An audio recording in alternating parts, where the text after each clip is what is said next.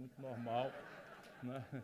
mas a maioria esmagadora não é, são pessoas que estão manipuladas por um conjunto de ódios e de, e de, e de desafeições e de simplificações grosseiras. A mediação brasileira é muito pusilânime, é muito traidora dos interesses estratégicos da nação e, portanto, nós não devemos considerar a esmagadora maioria do povo brasileiro, entre eles, por exemplo, quase 70% do Rio de Janeiro, um Estado que sofre o pão que o diabo amassou, mas é um Estado que deu vitórias ao PT praticamente em todas as eleições. Não é razoável que essa mesma comunidade agora seja chamada de fascista, porque votou nessa figura exótica, estranha, para ficar de novo uma palavra moderada, que é o Bolsonaro.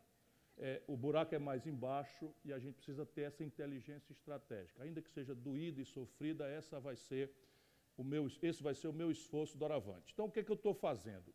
Aos 100 dias de governo, eu estou tentando trazer para o debate brasileiro alguma racionalidade. É evidente que a política é muito paixão, a política é muito amor, é muito, não é, muito, muito calor, e eu não vou destruir a minha própria vocação.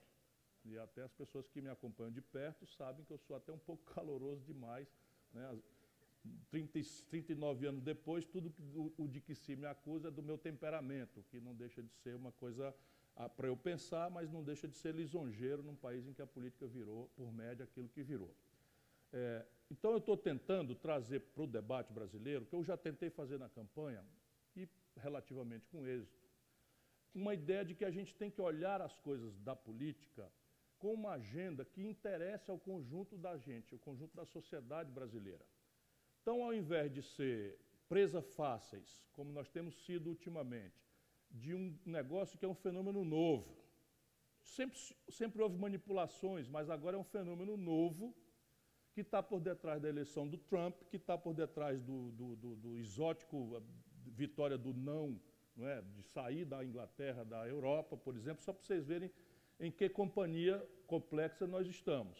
Então a ideia básica é o seguinte: você, se, se você domina isso, e quem está fazendo a estratégia aqui nada mais é do que um grande fascista norte-americano que está aí junto ao Bolsonaro, fez a campanha do Trump, ele mesmo, chamado fulano de tal Bannon, não é?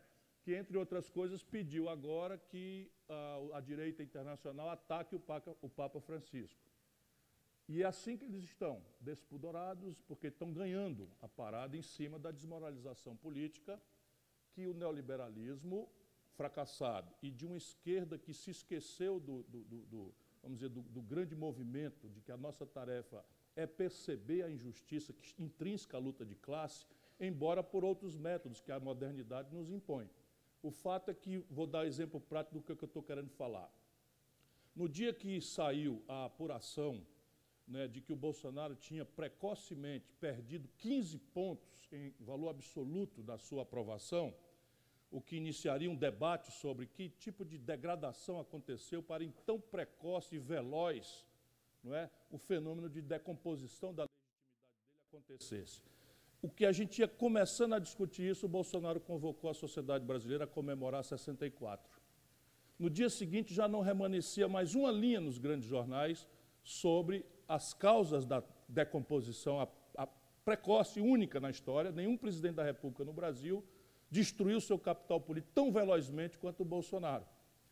E mais, nós todos fomos induzidos a discutir a perversão de 64. E nisso a gente aperfeiçoa.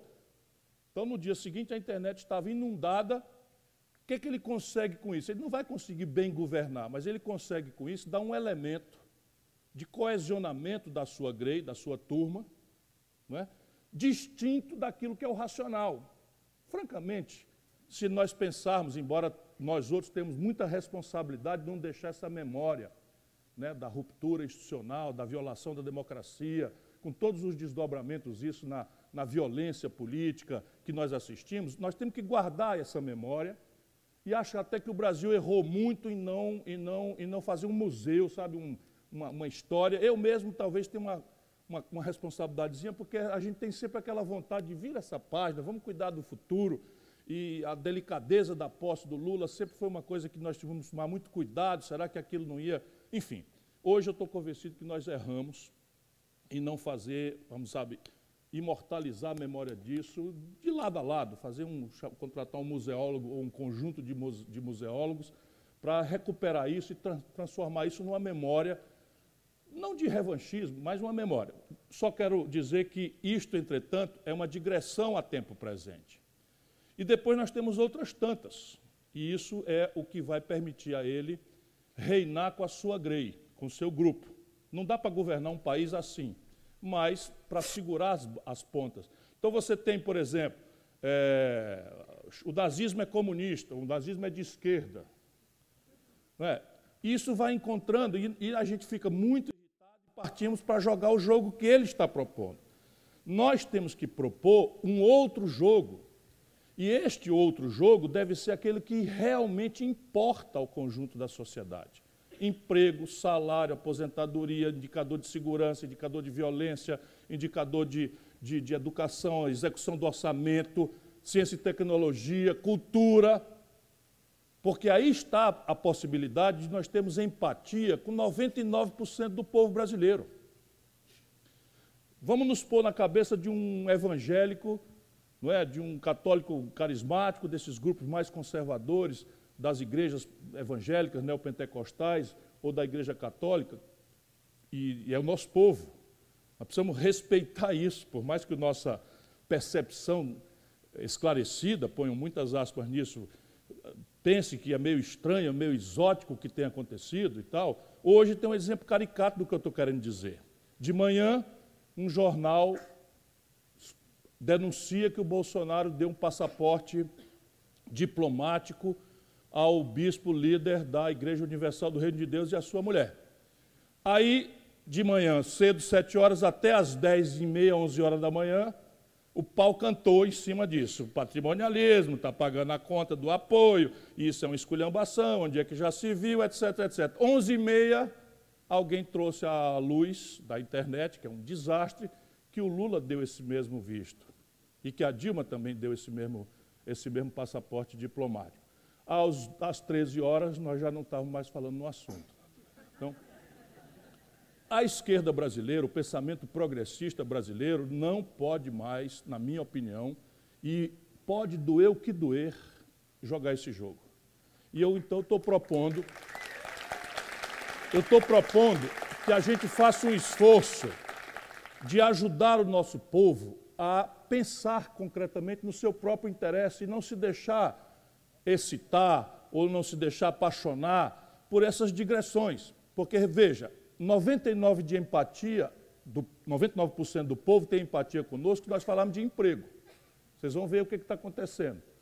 Mas se nós fizermos finca-pé nas teses morais da tal guerra híbrida, não é que a gente deve desertar das, das teses morais, mas se a gente fizer finca-pé e não estabelecer uma humildade dialética na conexão com o nosso povo, nós simplesmente estamos dando queixo para bater não é, naquilo que importa.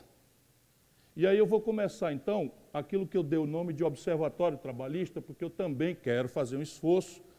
Fico muito feliz, muito agradecido, todo mundo ainda está aí na, na excitação das eleições, mas nós precisamos começar também a imunizar o povo brasileiro desse messianismo populista do culto à personalidade. Vocês sabem bastante bem do que eu estou querendo falar no concreto. Nenhuma nação do mundo, e se alguém degradou a esquerda, foi esta deformação. E a esquerda sul-americana tem uma inclinação para o, para o messianismo populista, caudilhesco, que não dá para um país repetir isso mais. Claro que a liderança tem uma importância estratégica, mas o que importa aqui é projeto é concepção de país para que a gente organize o debate ao redor disto e não sejamos presas fáceis de manipulações do estrangeiro. Não tem paranoia nenhuma nisso, posso demonstrar em alguns, alguns elementos práticos e não cair na, na perda de poder, onde as questões identitárias todas estarão melhormente ou piormente consideradas. Se nós tivermos um governo arejado, iluminista, não é? de centro-esquerda, todos os valores da igualdade, do respeito e da tolerância, as divergências, as diferenças, terão tratamento respeitoso. Se nós tivermos uma governança reacionária, você vai ter um ambiente hostil para essas questões, sejam elas quais forem. Então, sem maiores delongas, eu queria mostrar para vocês isso que é uma plataforma aberta, não está completa.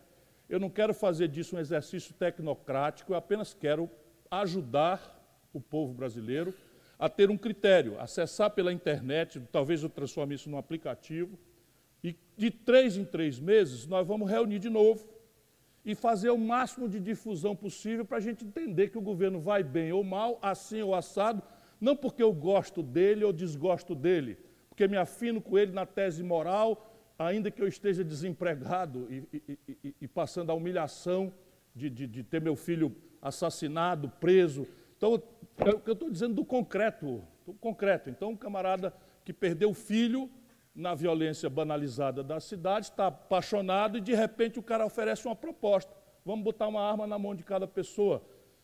Isto entra na cabeça de quem está sofrido como o nosso povo está. E aí ele sai do real para esse imaginário de manipulação. Então veja bem, o, o, o observatório é uma plataforma de avaliação do governo. É uma ferramenta colaborativa, ou seja, ela não é fechada, todo mundo pode entrar, alguns indicadores eu arbitrei, podem sair, Outros indicadores podem entrar, dependendo da interação que eu gostaria que acontecesse em relação disso. E eu vou fazer esse esforço trimestral de rodar o Brasil fisicamente e virtualmente, não é? para que a gente possa ir chamando o debate para onde importa. No meu caso, eu penso que importa a questão da economia, saúde, segurança, educação, cultura, ciência e tecnologia, entre outros. E é um avanço é, no tipo de metodologia que orienta o debate. Porque se nós acharmos que o antipetismo odiento que deu no Bolsonaro é uma força que se dissolveu e descuidarmos disso, nós não estaremos entendendo o que está de fato acontecendo no Brasil. Vou me refugiar aos números. Então, repare bem, na, nessa plataforma, que eu não vou lhes cansar com ela toda, ela vai ficar disponível, nós temos coisas práticas. Quanto entrou no cofre do governo e quanto saiu para a gente discutir se é justo ou injusta a carga de impostos que pesa, por exemplo, sobre a classe média, sobre o mundo produtivo, que tem uma sensação muito desagradável de que paga demais e não recebe nada em troca. A classe média, especialmente, porque ela paga dobrado para viver. Né? Morre com o tributo na fonte, não tem como se evadir e não tem confiança no sistema de saúde pública, não tem, aí paga plano de saúde, não tem confiança no sistema de educação pública paga mensalidade escolar, crescentemente não acredita na segurança pública e não faltam razões Vicente. Vai na minha aí, vai na minha velocidade.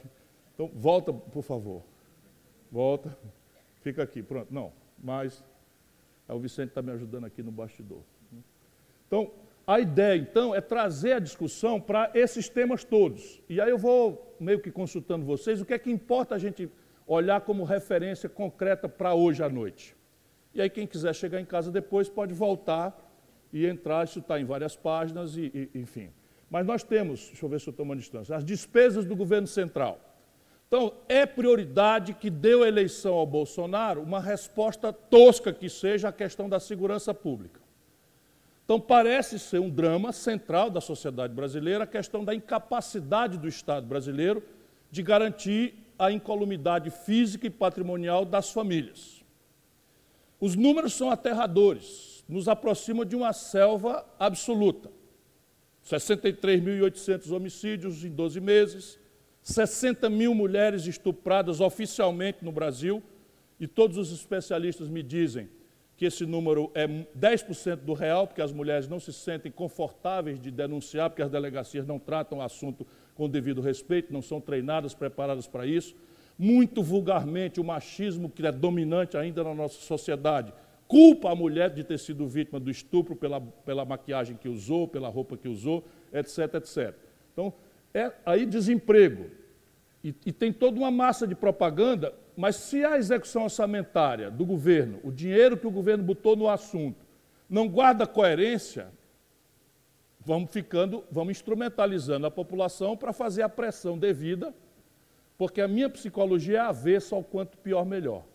Eu acho que a gente tem que organizar a pressão, porque também não podemos viver de impeachment em impeachment toda hora. Cansei de avisar isso lá atrás, quando o PT propôs o impeachment do Fernando Henrique Cardoso. Enfim, lá passa o tempo, aquilo que eu temia, acontece o impeachment da Dilma. que era um governo, na minha opinião, desastrado, mas não se justificava o golpe que se fez contra ela, porque não cometeu, estrito senso, crime nenhum, sendo uma pessoa honrada, pilotando um governo desastrado. Então, desemprego entre os jovens. Esse assunto acho que deveria começar a mexer muito mais centralmente, porque é, é debalde a discussão sobre paz pública, sobre segurança pública. Se, como eu tentarei demonstrar, o jovem brasileiro não tem oportunidade de nada.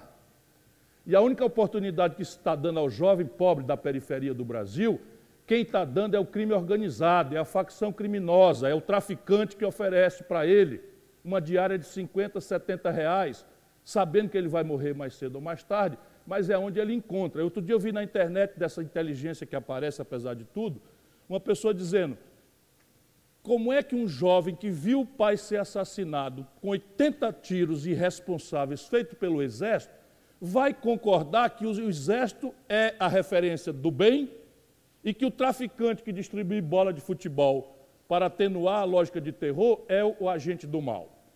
O que, que houve aí? Já é a canal da UDN sabotando. O que é que houve aí, rapaz? Vocês vão mexer nisso uma hora dessa? Mas enfim, eu continuo. Então, os indicadores, eu tenho muito na cabeça, quase todos eles. Olha, isso é o filho do Vicente. Então, os indicadores são nessa direção. Então, conjunto de indicadores de economia, depois a gente vai para educação, para saúde, para segurança pública, cultura e vocês não sabem quanto foi difícil para um homem experimentado como eu, por exemplo, achar o indicador de execução orçamentária da cultura. Porque eles extinguem o Ministério da Cultura, levam o nome para o Ministério dito da Cidadania e o orçamento sai picado para todo lado. De maneira que você não consegue. Então, tem segurança, saúde, educação e cultura. E os indicadores de economia são indicadores que devem ser, são populares, mas devem ser popularizados ao máximo pelo brasileiro que, te, que tem condição de formar opinião no seu universo eh, de trabalho, no seu universo acadêmico, na sua relação com o povão, enfim. Então vamos, vamos pegar aqui, vou passar rápido que seja, vamos pegar o primeiro em direção, quando eu sentir que tem gente dormindo, eu, eu, eu, eu saio fora. Então, tá, tá ruim a coisa. Aqui a gente avalia a condição de arrecadação versus despesa. Ninguém precisa entender o gráfico, mas dos três primeiros meses do governo, nós temos com clareza que a situação do país nas contas públicas segue se deteriorando. Então veja, o Brasil, toda a lógica, toda a retórica liberal, e o Guedes e não sei o que e tal, é de que nós precisamos corrigir o, a quebra do país, que o PT, que não sei o que e tal. Eles estão mentindo. As contas brasileiras, as contas públicas na mão deles estão se deteriorando, não estão melhorando. Há explicações que a gente pode é, buscar para isso. Passo próximo. O que, é que houve, Vicente? Não, deixa o foco. Vocês estão conseguindo ver? Então, e aqui, depois da receita, a gente vê as despesas. E aí uma coisa que não dá para ver. Então, aqui é uma coisa muito doída que nós precisamos, infelizmente, absorver na nossa percepção da realidade. Porque se a direita patológica é, é enfim, não é racional, há acontecendo também uma certa irracionalidade entre alguns militantes do mundo da esquerda, do mundo progressista. De novo, os números. Está ruim? Pronto. Então, isso aqui é o seguinte: o ano 2012, como base da despesa do governo central. O ano 2014, o ano 2016, porque aí a gente tem uma base de comparação. Olha o que aconteceu nessa linha pontilhada, que é. Hein? O investimento, que é o que interessa. Porque para mim não está dando para ver nada. Vocês estão vendo? Então, intervalo. Hein? Como é? Então veja bem, o investimento, o investimento que é o que responde pela demanda. Alguém acha que precisa melhorar a saúde? Alguém acha que precisa melhorar a educação? Alguém acha que tem que resolver problema de infraestrutura? Tudo isso vai para a linha do investimento. Então, no ano 2014, o investimento estava nesse limite e despencou no ano 2016? O desastre de Dilma Temer. Isso aqui é número e data, não tem paixão, nem simpatia, nem antipatia. A tragédia física do país começa aqui. E o seu desdobramento político dão deságua nas eleições recentes. E aqui para. Então o Brasil está caminhando para zero possibilidade de investimento. Nos 100 primeiros dias do Bolsonaro, não mudou nada, piorou. Como eu vou, eu vou demonstrar. Não houve nenhuma reversão. Pode especular à vontade, eu acho que devemos ser honestos. Não dá para julgar um governo que foi eleito para quatro anos em apenas 100 dias. Eu sou intelectualmente muito honesto, me preocupo em não, em não, em não fazer essa, essa discurseira é, sem fundamento, porque um dia, se eu for como já fui governo, eu não gostaria de ser tratado com leviandade nem desonestidade intelectual. Então, mas a, o fato é que aqui é um número que é o menor volume de investimento, desconsiderando a sazonalidade, portanto, é um número verdadeiro, real, comparando alho com alho e bugalho com bugalho, desde 1947. Não é que houvesse maior investimento antes, é que é data daí o levantamento desse dado. Então, o nosso país hoje está com o volume físico de investimento o menor da história. E declinante. Passa adiante, Vicente, por favor. Aqui vem o desemprego. De novo, você tem uma tragédia que começa a acontecer em 2014.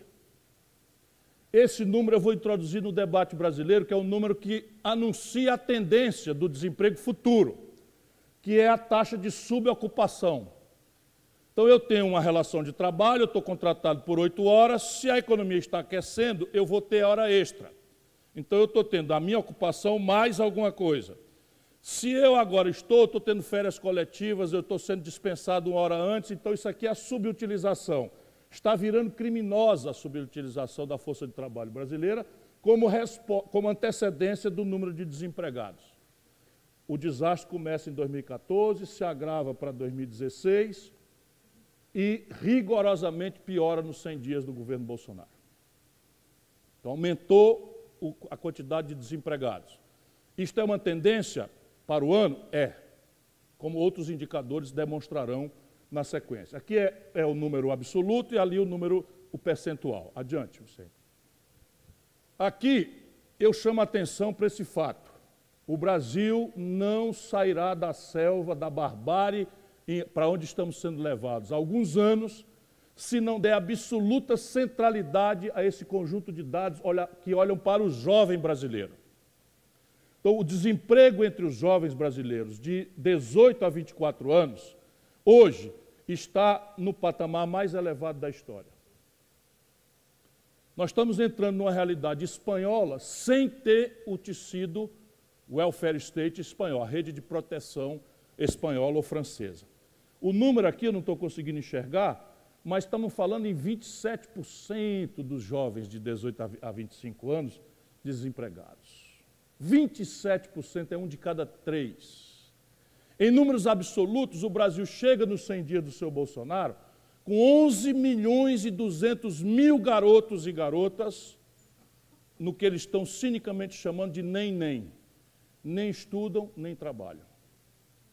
11 milhões e 200 mil pessoas. Adiante, Vicente. A renda média do povo brasileiro tem uma tendência de estabilidade, apesar de tudo. Esse nível, esse dado, ele é deformado pela concentração de renda. Então, no Brasil, é muito importante que a gente, ao ler as estatísticas, lembre-se que entre nós, cinco brasileiros acumulam a fortuna de 100 milhões de brasileiros. Então, cinco brasileiros, os dedos de uma mão, têm a renda, a fortuna equivalente às posses de 100 milhões de nacionais. Né? E isso deforma essa renda. Mas é possível dizer que entre os que permanecem no mercado de trabalho, a renda segue praticamente constante. Então, a renda média do povo brasileiro não está subindo. E isso é, recomendo um olhar de políticas públicas em relação a isso. Informação de hoje. Aonde é que se mexe mais impactantemente, de forma objetiva, neste perfil, falando do seu ponto de vista popular, o salário mínimo. Hoje foi anunciado que o governo brasileiro manterá o salário mínimo a valor constante, portanto, não será melhorado o salário mínimo, será mantido em valores nominais, aqueles apenas da inflação, até 2022. E esquece o capitalista brasileiro, né, de que o capitalismo moderno se afirma no consumo de massas. E o consumo de massas se afirma na renda. E se você destrói a renda, nós vamos ver aqui determinadas coisas na sequência. Adiante. Os índices de preço, também eu estou trazendo isso para tentar ver se a gente transforma o assunto caristia, o assunto inflação, no assunto popular. Que, é que eu hoje sinto andando, conversando com as pessoas? O povão, está dizendo, olha, isso tem alguma coisa errada. O gás de cozinha bateu em 85 reais. O, o feijão subiu 11%. O, o, o, milho subiu não sei quanto, não sei que e tal. E o governo vem e diz que a inflação é 0, o que a gente precisa ajudar o povo a entender é que a inflação, o IPCA, que é o, que, o índice que mede e reajusta salários, é uma média de preços. E, basicamente, essa média de preços é conformada por alguns conjuntos de preços. E aí a sensação do povão correta está aqui, ó. Os alimentos deflacionaram no ano 2016, 18, deflacionaram pesadamente, e agora estão numa curva, vocês estão conseguindo enxergar aí? Apontando para o céu. Portanto, a inflação do povão, que gasta 70%, 75% do seu orçamento com comida, de fato é muito maior do que a inflação média. E isso vai explicar outra tragédia que nós vamos já já é, trazer para cá. E aí você tem os preços administrados pelo governo, que também estão tensionando o IPCA para cima, e os preços livres, que estão um pouco mais ou menos sossegados. De qualquer forma, nos 100 primeiros dias, Bolsonaro, e isso é uma coisa que a gente deve estar atento, porque haverá um debate já já sobre a taxa de juros, que é uma condição da atividade econômica se a gente deixar, o Banco Central vai ler essa tendência de alta, discreta que seja do IPCA, como razão para subir a taxa de juros, que seria criminoso, ou para não reduzi-la, como é óbvio que nós temos que fazer. E aí você tem as consequências disso. Uma discreta variação da inflação, os preços dos alimentos que mais afetam o bolso dos trabalhadores estão subindo fortemente. De janeiro a fevereiro, de, de, o consumo das famílias caiu 5,2%. Olha o que, que eu estou dizendo. Não há precedente na história brasileira em que nos meses dos 100 dias, nos, nos dois terços dos, meses, dos, dos 100 dias, isso tem uma tendência de piora, o consumo das famílias no Brasil caiu, em comparação com o mesmo período do ano passado, 5,2%.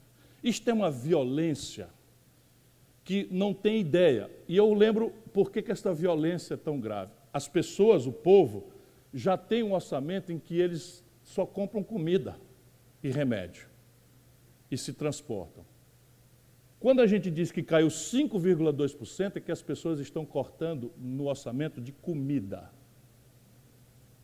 Nosso povo está sendo obrigado a cortar, e, e em apenas rápidos meses, 100 dias, 5,2%. Isso não, não, não, não. Agora, para os economistas, a tragédia anunciada de que a economia brasileira não tem chance de crescer estrategicamente. Por quê?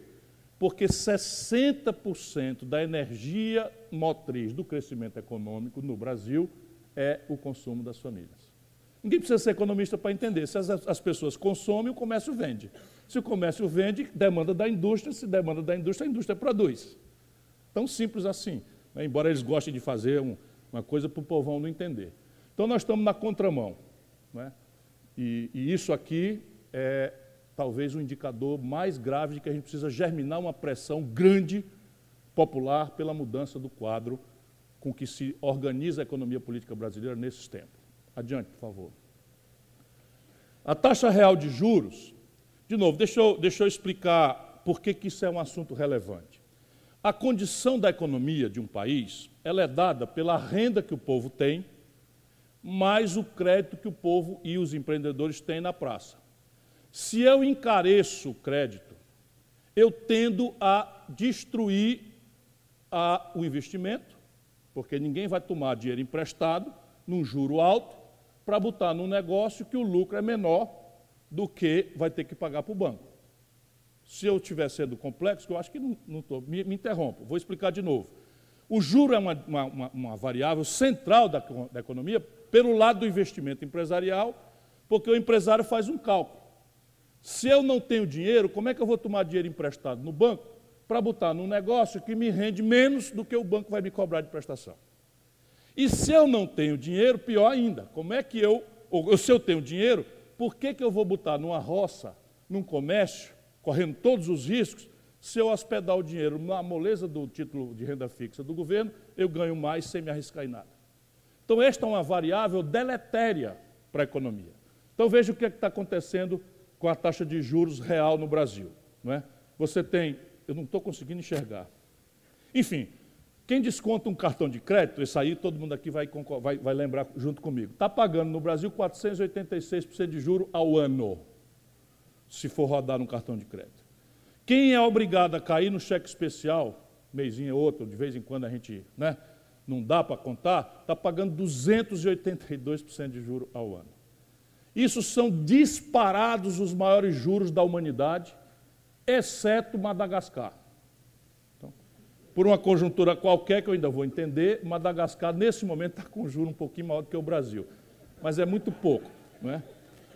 O Brasil, entretanto, faz 20 anos que está desse jeito. Por isso que nós estamos devastando a economia do país. Adiante, por favor. Taxa de câmbio.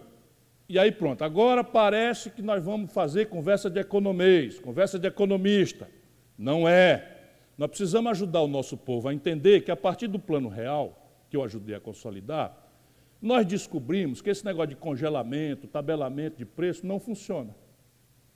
E aí descobrimos que tem um preço na economia que mexe com todos os outros preços da vida real do povo. É a taxa, é a taxa de câmbio. Quantos reais você precisa para comprar um dólar? E aí vamos entender, é simples, simplérrimo de entender. O que a gente precisa é ajudar o povão a entender. O povo não compra dólar, e eu repito, mas come pão o Brasil é dependente de trigo para fazer pão. Então, nós precisamos comprar trigo do estrangeiro e toda compra no estrangeiro é paga com dólar. Se eu precisava de um real para comprar um dólar de trigo, o preço do pão é X. Se de repente, como aconteceu com a Dilma, eu preciso de quatro reais para comprar o mesmo dólar de trigo, eu preciso, o preço do pão vai subir. Eu não compro dólar, mas eu tomo remédio, a força cíclica né, de algum problema e tal, nem que seja o engove depois do sábado. Me dizem isso, né? Me dizem. Né? Me, me... Então, repare, eu não, eu, eu, eu, eu, eu não compro dólar, mas eu tomo remédio. O Brasil destruiu a sua indústria nacional, destruiu o seu aparato técnico científico e hoje nós estamos importando mais de 80% dos princípios ativos dos nossos remédios. Então eu precisava, quando a Dilma tomou posse, de R$ 1,75 para comprar um dólar de Tilenol. Quando a Dilma é derrubada, eu precisava de R$ reais para comprar o mesmo dólar de Tilenol. Resultado, eu perdi capacidade de comprar metade do Tilenol que eu tinha capacidade de comprar, compreende? Então a gente não compra dólar, mas anda de ônibus. O principal insumo da passagem de ônibus é óleo diesel. Estes canalhas que nos governam estão com 30% da capacidade de refino da Petrobras vazios, ociosos, e estão importando do estrangeiro, especialmente dos Estados Unidos, aí tem só se explica se aí tiver propina. Estão comprando diesel dos Estados Unidos. Resultado prático: se eu precisava de R$ 1,75 para comprar um dólar de diesel, a passagem de ônibus custa X. Se eu do dia para a noite, como aconteceu com a Dilma, de R$ reais para comprar o mesmo dólar de diesel, eu só tenho a capacidade de comprar metade do diesel que eu tinha. Resultado, o preço da passagem de ônibus vai experimentar pressão de alta toda a nossa eletroeletrônica, todos os nossos meios de diagnóstico médico, 80% do valor de um carro parado aí fora, montado aqui no Rio de Janeiro, 80% são importados do estrangeiro. Então a taxa de câmbio é uma variável central. E olhem como é assustador. No auge da crise, sequência impeachment da Dilma, tragédia do desgoverno Temer, a taxa de câmbio bateu em 4. Olha onde é que ela está agora no governo Bolsonaro, nos 100 primeiros dias. Que, que, o que é, qual é o sinal disso aqui? O sinal disso aqui é que não interessa o que a gente lê nos jornais, o tal mercado que detém informação privilegiada está apostando na confusão. E está precificando isso, antes da confusão ser clara para todo mundo, no dólar. Então, nós estamos com a taxa de câmbio, que é um preço central da economia, no mesmo patamar da crise do impeachment da Dilma. Então, pode esperar, isso aqui está antecipando, é um sinal de que vem muita, de que vem muita confusão por aí, em prazo não muito longo, que é o que o mercado está esperando do governo. Adiante. E eu não tinha nem sequer levantado, não sei se o Nelson Marconi, professor da Fundação Getúlio Vargas, é quem está me ajudando nisso tudo. Levantei para o pessoal e vai, me, vai coordenar. Nelson, eu não sei se isso aqui já entrou o que aconteceu com o mercado quando o mercado viu o Bolsonaro congelando o aumento do, do diesel. Então isso aqui já piorou um pouco. Isso aqui já piorou um pouco. Podemos voltar a esse assunto do preço do diesel logo mais. Adiante, por favor. A dívida pública é o escândalo do escândalo dos escândalos do Brasil. Então, o Brasil tem uma dívida pública que, em momento de estagnação econômica, está se aproximando perigosamente do patamar de 80% do PIB. A dívida pública, ela é um estoque, e o grande problema da dívida pública é o fluxo. Então, é que nem a dívida da gente, de novo, vou traduzir aqui, embora o auditório seja muito qualificado. O meu problema não é quanto eu devo para a Casa Bahia. O meu problema é se quanto eu devo para a Casa Bahia, no fluxo cabe no meu salário. Isso é fácil da gente entender. Dívida pública funciona do mesmo jeito. Então, nós temos uma dívida que corresponde a 80% do PIB, que teoricamente não deveria nos levar a pânico nenhum. Os americanos têm uma dívida muito maior, os japoneses uma dívida muito maior, como proporção das suas riquezas. Porém, ninguém no planeta Terra tem o que o Brasil tem: o prazo de vencimento. Um quarto desta montanha de dinheiro vence em quatro dias. E não há ajuste fiscal, é todo o esforço. Por que, que isso é central?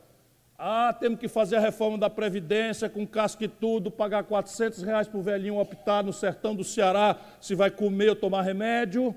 Temos que arrochar o servidor público, temos que apertar menos os generais, menos os militares, com todo respeito a eles, mas vão ter que ouvir. Tem oito ministros generais no governo Bolsonaro, 121 oficiais nas diversas coisas do governo e para quê? Para poder fazer a inflexão dívida-PIB. Então, para vocês entenderem, todas essas emergências é, são ditadas por esse dado. E nós precisamos ajudar o povão a refletir sobre isso aqui. Adiante, por favor. Aqui é um indicador que eu não sei se eu vou mantê-lo, porque é um pouquinho mais sofisticado do que eu gostaria que essa matriz fosse.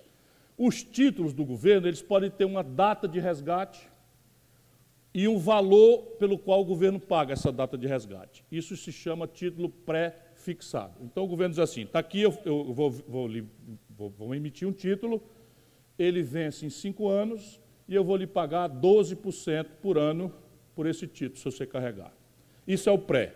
O pós-fixado é o seguinte: está aqui o título, você me compra hoje por 100 e daqui três anos eu lhe pago, depois que a gente apurar a inflação, e o juro eu lhe pago o que for apurado. Isso é o pós-fixado. A dívida é sadia quando ela tem mais pré-fixado. Por quê? Porque você tem um prazo mais longo e você tem o custo já conhecido no tempo. É que nem a casa da gente. Então imagina você se acertar no crediário da Casa Bahia, pós-fixado. É só entender. Então eu vou acertar, vou comprar uma geladeira, e o cara vai dizer o seguinte: eu lhe vendo em 12 vezes, mas a prestação agora depende da inflação e da taxa de juros do futuro. Assine aqui. Né? Então, o que, que acontece no Brasil? A dívida está indo quase toda para pós-fixado. Isso aqui também é um anúncio de que o mercado está esperando coisa ruim. Não está esperando o que dizem. Eles estão aumentando a ideia de que o Brasil está crescentemente inconfiável por mais que a retórica oficial seja outra. Para frente, por favor. Ah, isso aqui é outro indicador, de novo, tem toda uma impostura no Brasil dominando o discurso oficial, desde o Fernando Henrique, com pequenas nuances, que é o seguinte: o Brasil é um país que se comporta mal à luz do Manual do Bom Moço Internacional, que é imposto pela, pelo ideário neoliberal, e que, portanto, nós somos punidos e não somos destinatários de dinheiro e investimento dos estrangeiros.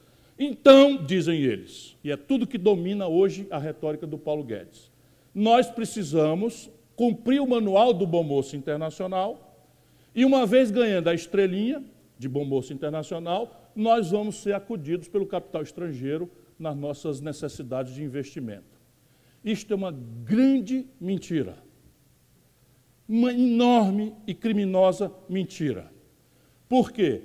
Porque o investimento internacional não é uma variável que presta muita atenção nesse tipo de conversa fiada. O investimento direto estrangeiro, o maior volume da história nos últimos 20 anos é a China, que tem uma institucionalidade inversa a essa institucionalidade de bom moço internacional que eles querem fazer aqui. Por exemplo, salário. O custo por hora trabalhada do chinês é mais alto do que o custo por hora trabalhada do Brasil, já. E a China era empate com o Brasil no ano 80 e hoje é 12 vezes o produto industrial do Brasil. A China não sabia fazer um carro em 1980. Hoje tem uma indústria de eletroeletrônica que está deixando a Apple no chinelo em matéria de inovação tecnológica. Portanto, estão fazendo o oposto do que o Brasil está sendo obrigado a fazer por esse conjunto de prostração, inclusive em período dito de esquerda na governança do país. Então, o nível de atividade econômica quer dizer o seguinte: eu hoje tenho capacidade de produzir 100 geladeiras. Quanto eu estou produzindo? Se eu estiver produzindo 100 geladeiras, que é a minha capacidade, há uma tendência natural do investimento aumentar. Natural, por quê? Porque eu estou com capacidade de, de, produzir 100 e estou produzindo 100. Então, qualquer geladeira que alguém acima de 100 quiser, ou eu importo ou eu produzo aqui. Aí cabe o investimento, eu vou expandir. O Brasil está, desde o ano, desde o ano 2 e 12, desde o ano 2 e 12, com pico de depressão no ano 2016, que é a grande tragédia que aconteceu no país, mas sem muita mudança ao redor de zero, o Brasil está com a capacidade instalada ociosa ao redor de 30%. Ou seja, nós temos capacidade de produzir 100 geladeiras e estamos produzindo 70. Quem é que vai abrir uma fábrica nova de geladeira no Brasil? Aí você entende, a Ford está fechando lá em, no ABC Paulista. Por que é? Porque as loucuras do Brasil, o sistema tributário maluco, a legislação trabalhista maluca, tudo bem, vamos concordar para argumentar. Eles estavam lá há 30 anos. E agora decidiram fechar. Por quê? Porque a Ford faz seis anos que está com 30% de capacidade de produzir parados. E isso é prejuízo na veia. Então não haverá investimento no Brasil enquanto a taxa de, de, de, de ociosidade estiver nesse patamar. Adiante, por favor. Aqui uma notícia. E eu, quando eu soltei isso aqui, a imprensa quis contestar. É que eu tenho amigos hoje no Banco Central e em vários lugares e tal, e eu tinha a informação quentinha de que o PIB brasileiro está caindo. Agora, nos 100 primeiros dias do Bolsonaro, o PIB brasileiro, que tinha dado um discretíssimo sinal aqui ainda no desgoverno Temer, cai no, no trimestre. Portanto, o PIB, a nossa riqueza, está caindo depois da tragédia, de novo, são números que a gente do campo progressista precisa pensar. Pensar, porque não adianta, na hora que a gente for para um debate, se a gente não tiver a noção de que em 2016 o PIB brasileiro despencou como nunca na história, e que isso tem uma responsabilidade a ser apurada politicamente, que a resposta para isso não é isso, nós vamos ficar longe da conversa do povo, que, que sente na pele. O PIB caindo, caem os empregos. Caindo os empregos, cai a massa de salários. Caindo a massa de salários, cai o consumo. Por isso que eu estou tentando articular esse conjunto de indicadores para que a gente possa é, mudar o ambiente onde o debate acontece. Adiante, por favor. Bom, isso eu já falei, pode adiantar, capacidade instalada. Consumo das famílias é um elemento chave, como eu tentei demonstrar, do crescimento econômico. Nós estamos com 13 milhões de desempregados, 30 milhões de pessoas subutilizadas, 32 milhões de pessoas na informalidade. E na questão concreta, não é, do crédito, o Brasil está com 63 milhões de pessoas inadimplentes com nome sujo no SPC. Isto está piorando. No governo 100 dias do Bolsonaro deu uma piorada, mas quase 1 milhão e 200 mil brasileiros entraram na faixa da humilhação do SPC. Isto daqui colapsa qualquer ideia de retomada do desenvolvimento econômico. Porque, como eu disse, o desenvolvimento é puxado 60% pelo consumo das famílias. Se você não tem renda e nem tem crédito, como é que vai ter consumo? Como é que vai ter crescimento? Adiante. E agora tem um fenômeno mais grave ainda: as pequenas empresas indo para o brejo. Então você tem a inadimplência das, das, das, pequenas empresas, micro e pequenas, que empregam sete em cada dez brasileiros, explodindo. A inadimplência é a antecedência da falência, do, de, de fechar. Não estão dando conta de pagar os créditos rotativos, essas coisas, não tem capital de giro, enfim. O pequeno empreendedor que está aqui sabe do que eu estou falando na pele. Adiante. Está indo bem ou querem que eu acelere? Tá? Beleza. Também não diriam, né? Vocês são gente boa demais. Né? Bom, endividamento das famílias, já mencionei, não é? Está aqui. Cerca de 20% da renda das famílias brasileiras hoje estão comprometidos, esses 20%, com, com, com amortização de dívida. Vocês imaginam, para uma renda média de R$ 2.200, 20% comprometido com o serviço da dívida. O que é que sobra para o povo? Adiante.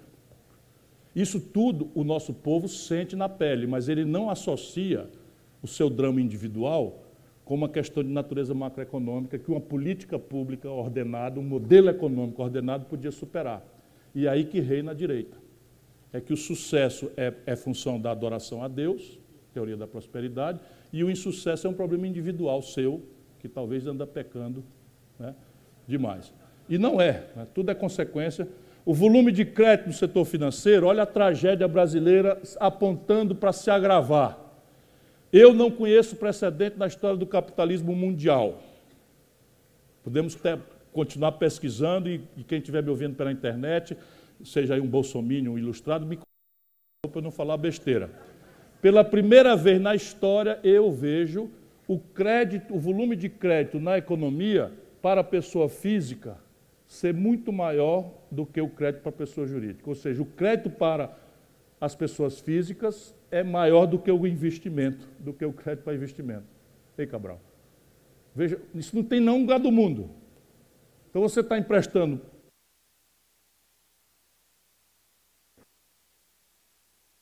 Tal. Alô? Alô, alô? Voltou? E o crédito para o investimento despencando no nosso país. Nunca houve isso na história. Adiante. Isso também é consequência de modelo econômico. Adiante, por favor. Isso aí é um spread médio. Isso aqui é o seguinte: o spread é o, o, o, o banco capta dinheiro a X e empresta a Y. A diferença entre X e Y é o que eles chamam com essa palavra é, pitoresca de spread. Na verdade, é o lucro. é, é a diferença. E olha, olha a, a, o tamanho da boca de egoísmo do sistema financeiro brasileiro. Isso não existe em nenhum lugar do mundo também. Adiante, por favor. Agora aqui, exportações versus importações. O Brasil não é, vinha numa situação de, de, de, de dificuldade grave e agora saíram, as, as coisas estão tão, tão, tão diferentes. Mas o que se chama atenção é que março, o saldo da balança comercial é o pior desde 2017. E aí a gente avança e diz, bom, o que, que houve? O que, que houve é o seguinte, conversa fiada, de, destruindo mercados brasileiros. Conversa fiada. Então o Bolsonaro, ninguém sabe por que razão, nenhuma, ninguém compreende, a não ser coisa clandestina, que eu estou ouvindo falar, mas não está na hora ainda de afirmar, porque eu preciso ter evidências. O Bolsonaro resolve violentar uma tradição brasileira, de equidistância na questão árabe-palestina-israelita. Resolve, da cabeça dele. Ninguém estava reclamando isso e, tá, e começa a fazer essas maluquices. Resultado prático: o Brasil, que é o maior produtor de proteína halal, que é a proteína feita animal feita no padrão que os muçulmanos exigem, nós somos o maior provedor do mundo. Simplesmente começaram a restringir importações brasileiras como retaliação a esse processo. Aí começaram a cutucar a China com maluquice e tal. As exportações de grãos do Rio Grande do Sul caíram 48% nesse trimestre.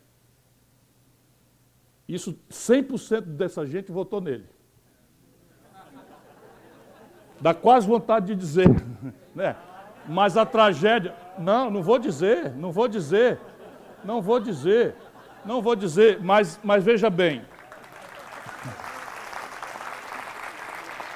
Eu, eu já disse no começo que eu não comemoro essas tragédias, eu estou apenas indicando que o saldo da balança comercial, que no Brasil é trágico em manufaturados, nós abrimos mão de política industrial. O Brasil tinha 30% da sua riqueza extraída da indústria. E hoje nós temos 11%. É o país que mais violenta e velozmente destrói a indústria, sem precedente na história do capitalismo mundial. De novo, estou desafiando, estou na internet. Quem quiser, seu Paulo Guedes, vamos conversar.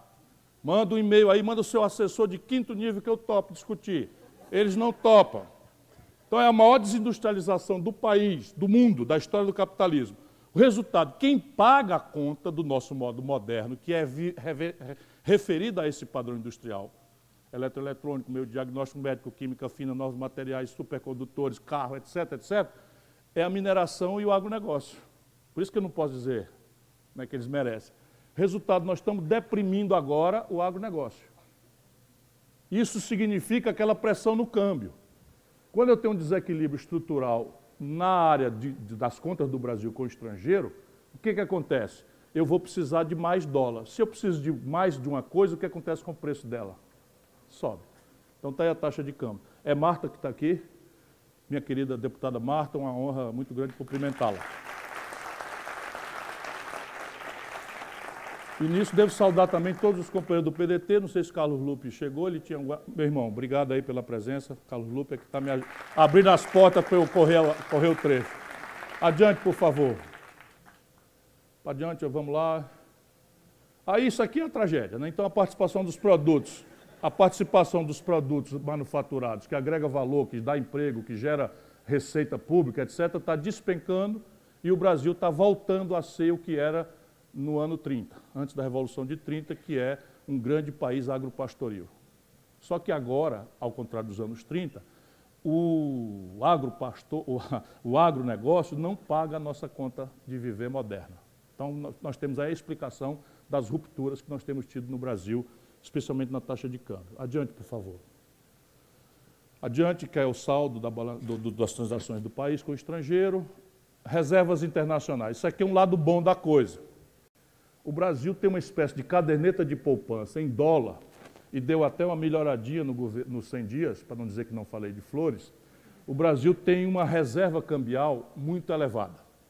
Ela está sendo mal administrada, porque ela custa para nós 14%, 12%, e estão aplicadas em dólar a 0%.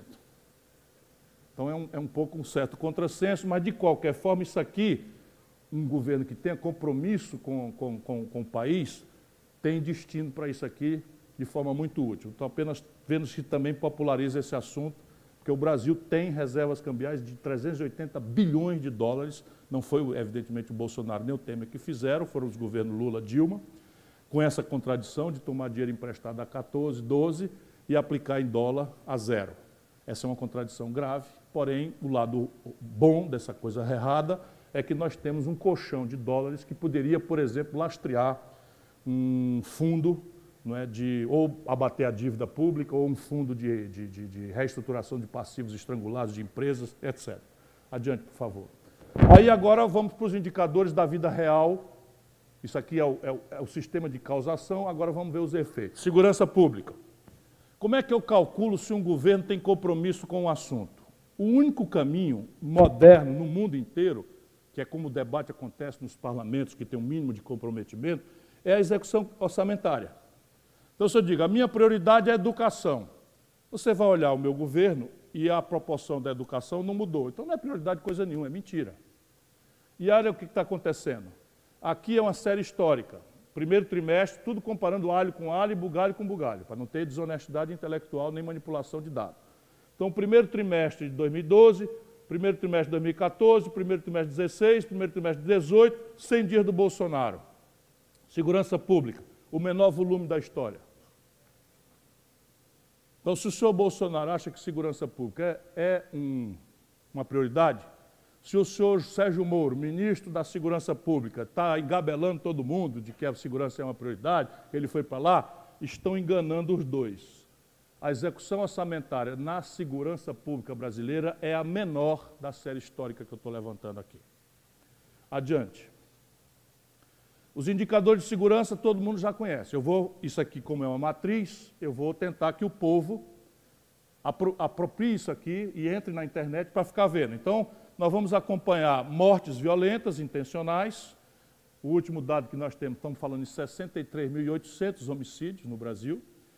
Os homicídios no sexo feminino são uma tendência que está se agravando muitos crimes violentos contra as mulheres, tanto o homicídio como o feminicídio, que tem uma característica. Feminicídio não é morte de mulher, é morte de mulher pelo parceiro. Então, isso, isso exige toda uma política autônoma Diferente do homicídio, que é, enfim, é uma mulher morrer não porque o parceiro matou, mas morreu porque está no tráfico de droga, morreu porque. São, todas estão aumentando. Né? Os estupros, nós estamos falando, vejam, vejam a aberração: 61 mil estupros oficialmente registrados no Brasil. Isso, francamente, se isso não for a barbárie final, eu não sei mais o que será. E nós precisamos trazer esse tipo de assunto ao. Porque na hora que a gente transformar isso num assunto realmente de debate, a gente germina uma pressão sobre o governo. E isto é que faz a oposição. A oposição, o papel dela é reconhecer a vitória do vitorioso e pressionar para que ele vá na direção daquilo que ou prometeu ou de que deveria ser feito. E isso é o que vai guiar a minha militância. E os estupros por 100 mil habitantes também no Brasil estão passando de qualquer padrão internacional. Lembrando aquilo que eu já falei, Provavelmente esse dado é falacioso, porque as mulheres têm vergonha de notificar, são maltratadas nas delegacias e muitas vezes são consideradas corresponsáveis por terem sido vítimas de estupro pela maquiagem que escolheram. Então, isso é preciso que a gente tensione e qualifique né, o, o debate sobre isso. Adiante, por favor. Saúde. Vamos lá, o que interessa. Na cabeça do povo, saúde, logo em seguida, com segurança, é a emergência com desemprego.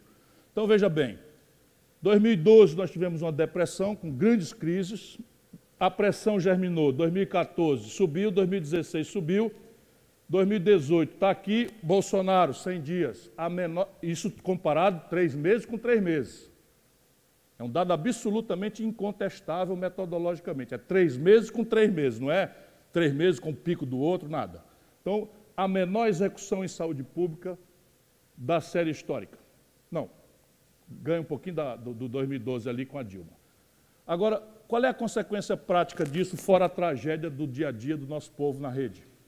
É assim, o Brasil perdeu nos 100 dias do senhor Jair Bolsonaro o certificado internacional de área imune a sarampo.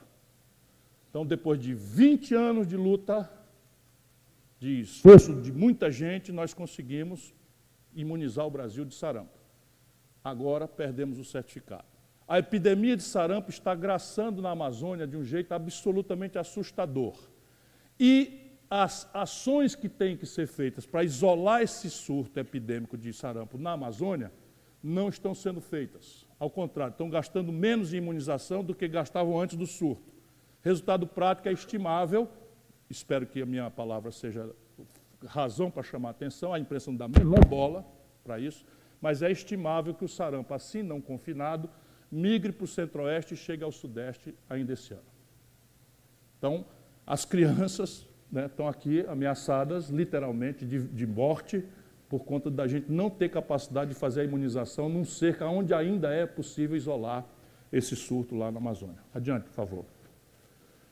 Os indicadores de saúde eu vou acompanhar, né, vou tentar a população do Brasil, com esse desemprego aberto, 2 milhões de brasileiros saíram dos planos de saúde porque não dão conta de pagar e vieram estressar o SUS, ou seja, está aumentando a demanda sobre o SUS e a receita é a menor de todas, o, o, o investimento em saúde.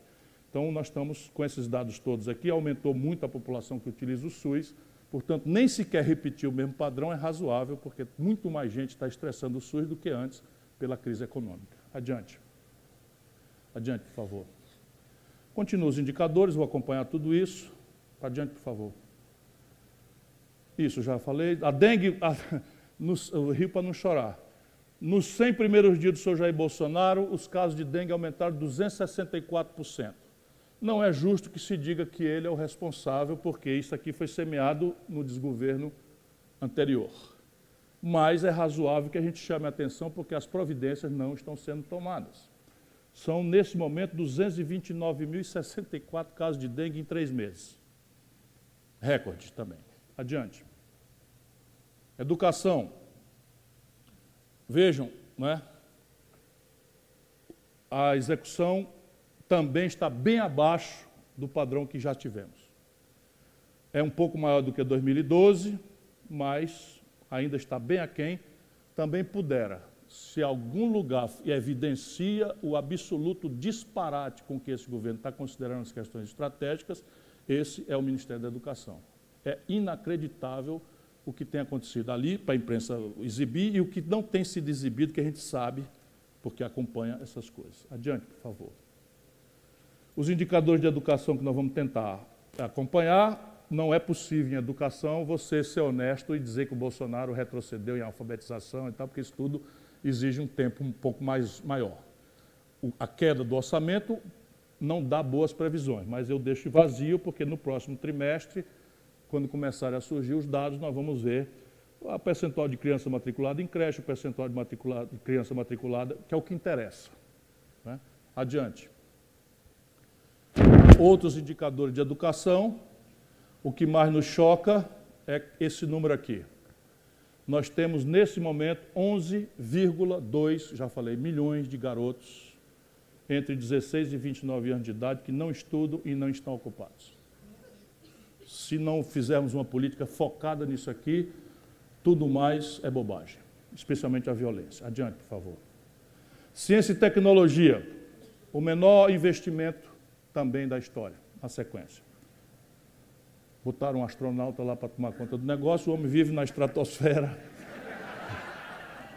É, militar também, né? mas de ciência e tecnologia, no concreto, aí está o orçamento. Mandou um, outro dia um apelo para não bater, porque ele está protegendo o esforço de privatização das áreas dele e tal. Meu irmão, tudo bem, estamos juntos aí e tal, não deixa privatizar o que não for para privatizar, mas ciência e tecnologia é crítico. A SBPC, eu quero re, repercutir esse aviso aqui para a internet, está fazendo história para todos os cientistas do Brasil, todas as entidades da, da, ciência, da tecnologia no Brasil, para um movimento que a SBPC vai fazer, porque nós estamos destruindo o restinho que temos de aparato técnico-científico no Brasil. Coisas criminosas como o projeto Sirius, que é um acelerador de partícula top global, que está praticamente pronto e que estão descontinuando e que pode virar um elefante branco, junto com outras 24 mil obras que estão paradas no nosso país. Adiante, por favor. Cultura, estou no Rio de Janeiro. Aqui está, o executado em cultura em 2012, o executado em cultura em 2014, o mesmo período, trimestre. O executado do trimestre em 2016, 18 e o seu Jair. O menor volume de execução orçamentária em cultura também da série histórica brasileira. Isso aqui foi o que deu mais trabalho a gente achar. Porque pegaram, já disse, o Ministério da Cultura, botaram não sei aonde, mas espatrecharam o orçamento de maneira a tirar completamente até a possibilidade da gente fazer o acompanhamento. Aqui está tudo o que você imaginar de centralidade que a questão cultural exige no nosso país. Adiante, por favor. E aqui termino a apresentação da matriz que eu chamo de Observatório Trabalhista. Conclusão. Conclusão. Temos um mau governo, as perspectivas não são, não são generosas, mas eu não gostaria de concluir sem fazer também uma dura crítica ao posicionamento do governo. Porque se é honesto que a gente não cobre resultados tão não é, precocemente, o posicionamento este é criminoso. Vou tomar aqui, por exemplo, a relação com os Estados Unidos. O senhor Jair Bolsonaro foi à América do Norte, concedeu aos norte-americanos a isenção de visto, violentando uma tradição brasileira que exige reciprocidade. O senhor Jair Bolsonaro aceitou um apelo de uma cota de importação pelo Brasil de trigo subsidiado, subsidiado dos Estados Unidos, de 750 mil toneladas. Isso vai dizimar a triticultura do sul do Brasil, vai aumentar o pão é trigo e trigo é dólar né?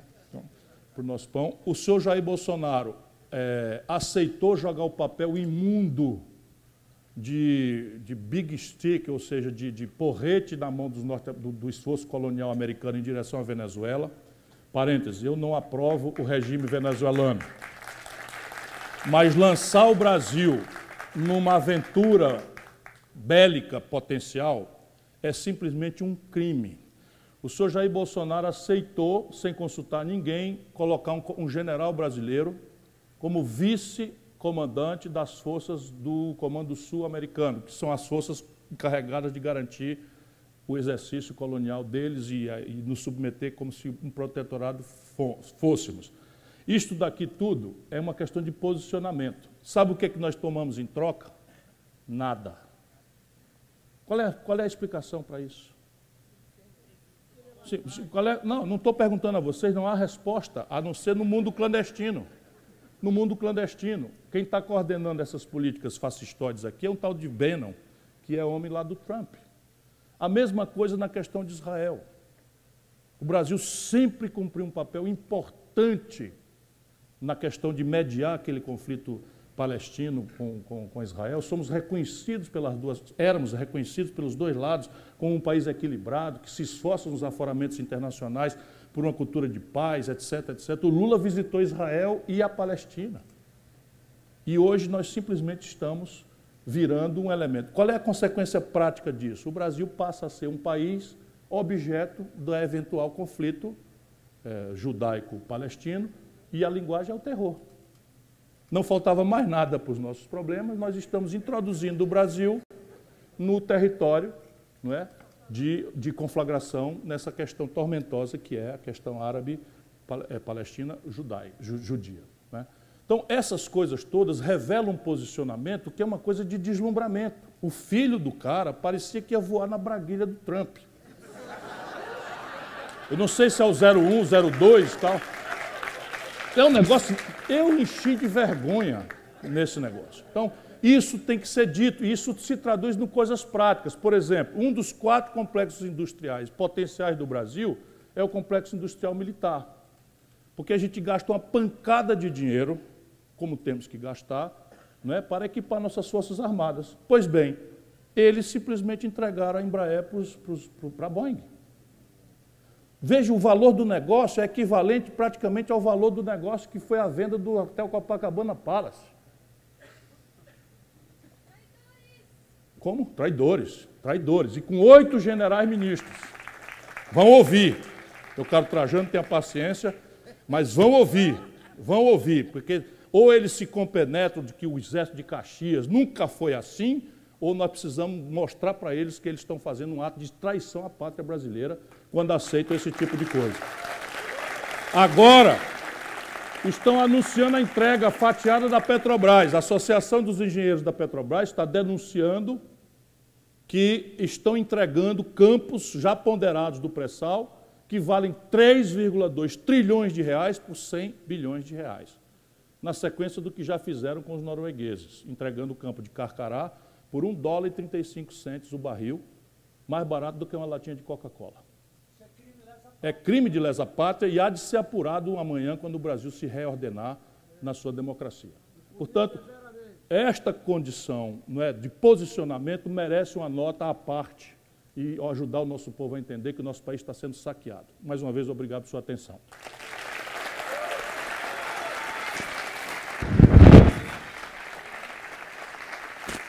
Alô, testando? Obrigada.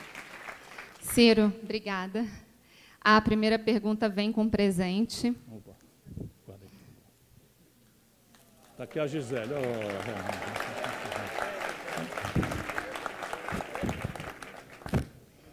Oh. O grupo Policiais Antifascismo, eles gostariam de te entregar esta camiseta. Tamo junto, companheiros. Isso existe, é importante que o Brasil saiba. Muita gente boa na polícia. Muita gente que não está interessada em ser instrumento de perseguição de negro, de pobre, de favelado. A primeira pergunta é deles, enviada pelo Orlando Zacconi. Eu vou sentar um pouquinho, tá? Fique à vontade. Tem muita pergunta boa, tá? Tem muita pergunta e muitas perguntas boas. Então, é, quanto mais breve Espero for a que resposta... seja GG.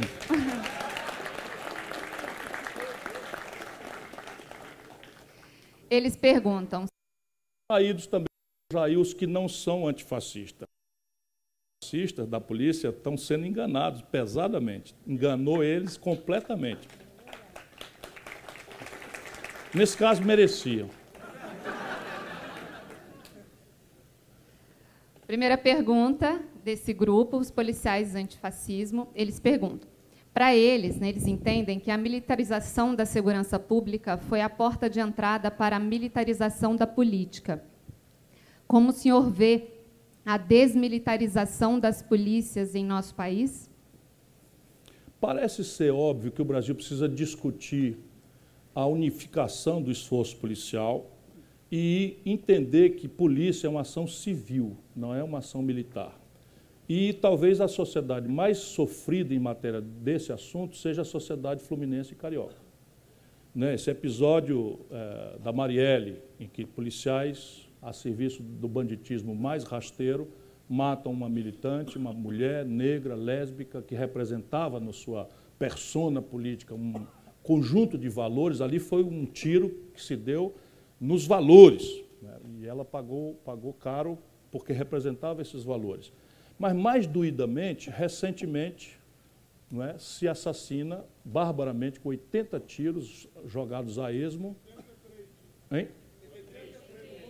Então tem o um terceiro tiro aí acima dos 80, um pai de família indo para um chá de bebê com a mulher, o sogro e um filho dentro do carro. Por quê? Porque tarefa de polícia não é tarefa de militar. Tarefa de polícia é formar culpa do indigitado, do suspeito não é executar ninguém na rua. Evidentemente que o nosso povo está tão machucado que se predispõe como vítima, porque no limite é o seguinte: desses 63 mil homicídios, 80% são jovens negros das periferias do Brasil. Ninguém daria 80 tiros num carro no Leblon. No fundo, tem um componente racista nisso aí, tem um componente. E é uma concepção grave. Porque os caras devem ser punidos exemplarmente, mas quem apertou aquele gatilho estava apertando pela ordem que os políticos deram do exército ir fazer, apontar suas armas para o povo. Por exemplo, esse governador daqui está confessando em público que é um criminoso. E eu digo a vocês por quê, com todo respeito à sociedade que acabou de o eleger. Ele autorizou que snipers, ou seja, atiradores de elite à distância, executem pessoas. Só um pouquinho, não, ele deu uma entrevista dizendo que eles já estão atuando confidencialmente, ou seja, não existe mais no Rio de Janeiro o Estado de Direito Democrático que presume a inocência, o amplo, a, a a, o amplo contraditório, a ampla defesa e assim a condenação, que seja mais severa possível. Então alguém se sente autorizado, aí de repente o cara tumba, atira na cabeça de um trabalhador, que estava com guarda-chuva na mão e eu, eu, me enganei, pensei que era um fuzil. Então, isso, isso é muito sério. Quem matou esse cara foi o senhor Michel Temer. Quem matou foi o senhor Bolsonaro. Quem matou foi o senhor Witzel. Porque é muito fácil pegar garotos do Exército que não foram formados para isso e botar na cadeia e fazer de conta que eles são os culpados mesmo. São. Tem que puni-los. Mas os que mandaram eles fazerem isso é que são os verdadeiros responsáveis.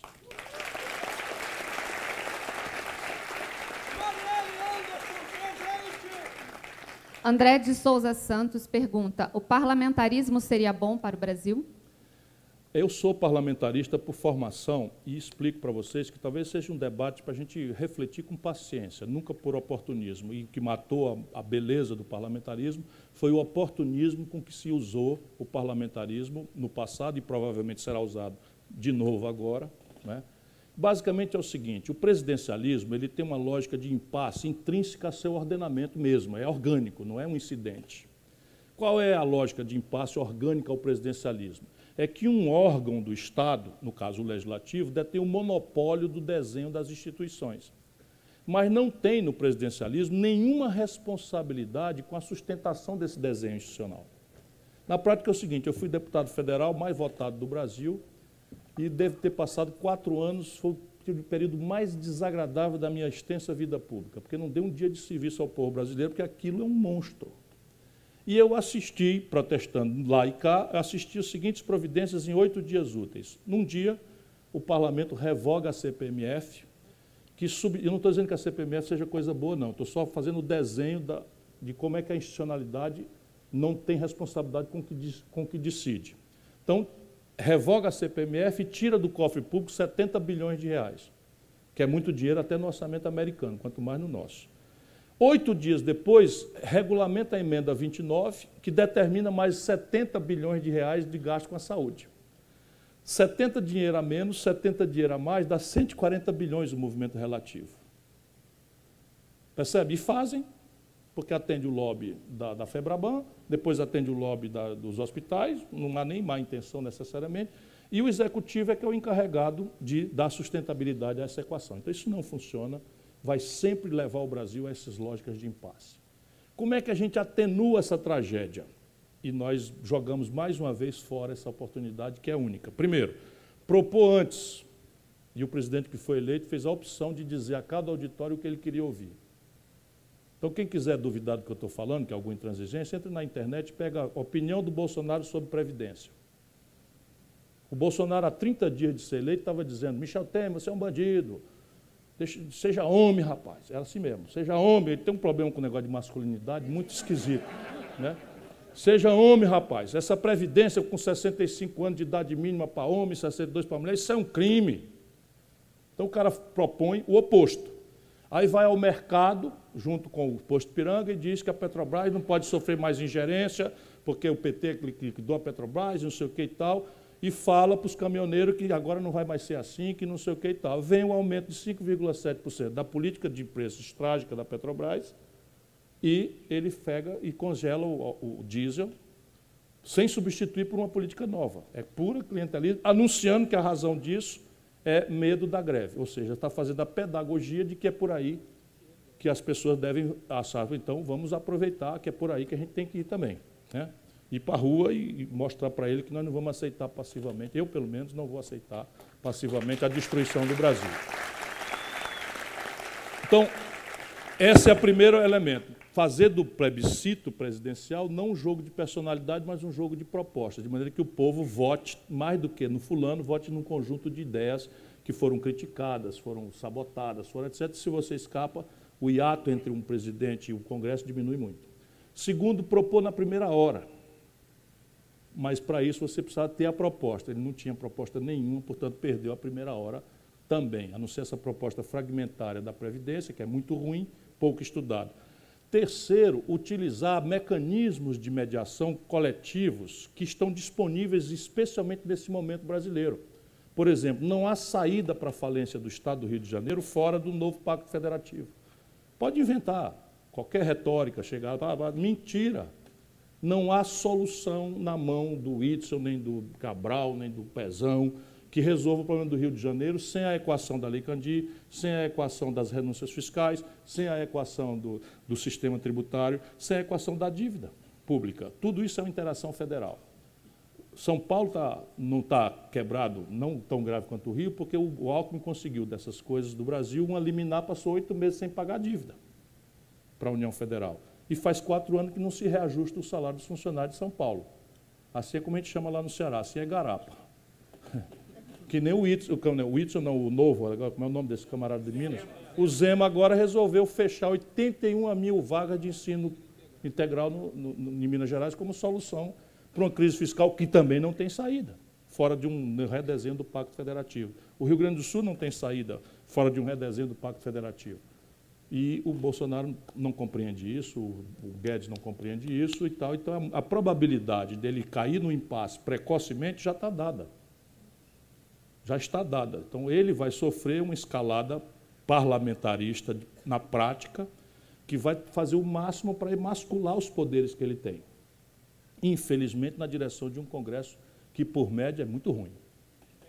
Muito ruim, por média. Tem muita gente boa, nós estamos fazendo umas apostas aí Estou com esperança que o Rodrigo Maia um dia entenda que é filho do César Maia, que não precisa prestar esse serviço. Estou né? brincando, mas assim, é, é uma chance, porque nós perdemos a eleição. E nós somos minoria. Isso a gente precisa também falar para o povo. A, a relação no parlamento não é o terceiro turno da eleição presidencial. Não é. Ali agora é um jogo de habilidade, de exponencializar o fato cruel de que nós perdemos as eleições e somos 130 em 513.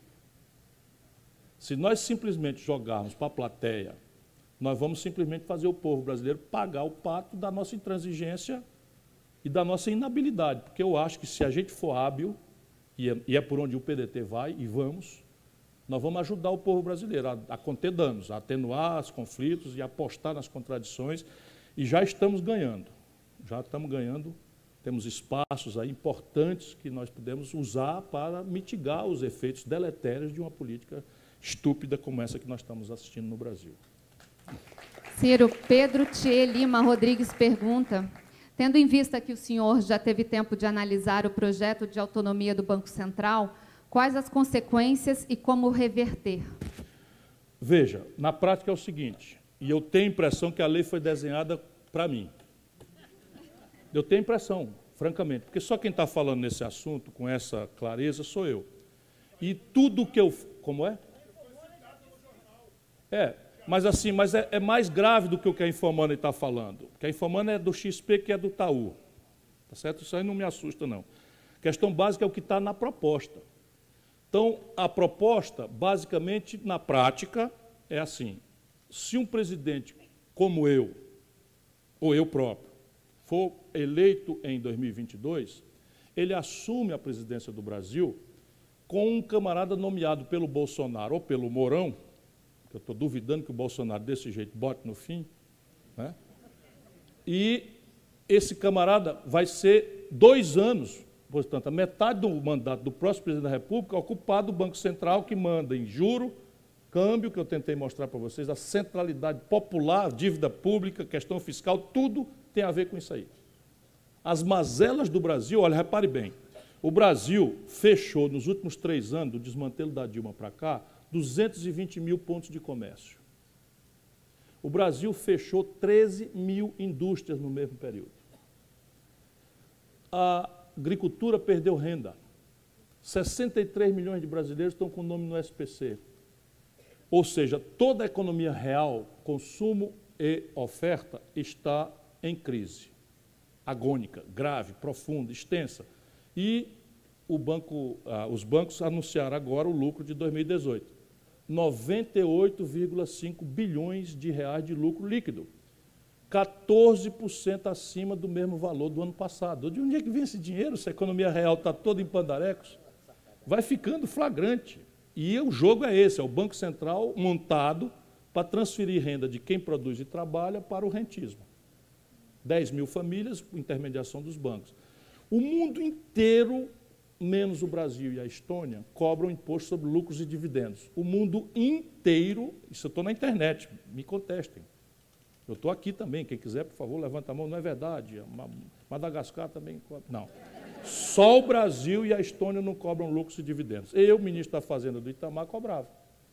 O Fernando Henrique revoga e há quatro mandatos ditos de esquerda nós nunca restauramos isso. Não, claro, e ele vai falar e vai desmoralizar todas as vezes. Porque, ah, porra, não, não quer ajudar a Previdência, vocês tiveram 13 anos, 14 anos, ele falou foi 18 logo, e foi mesmo.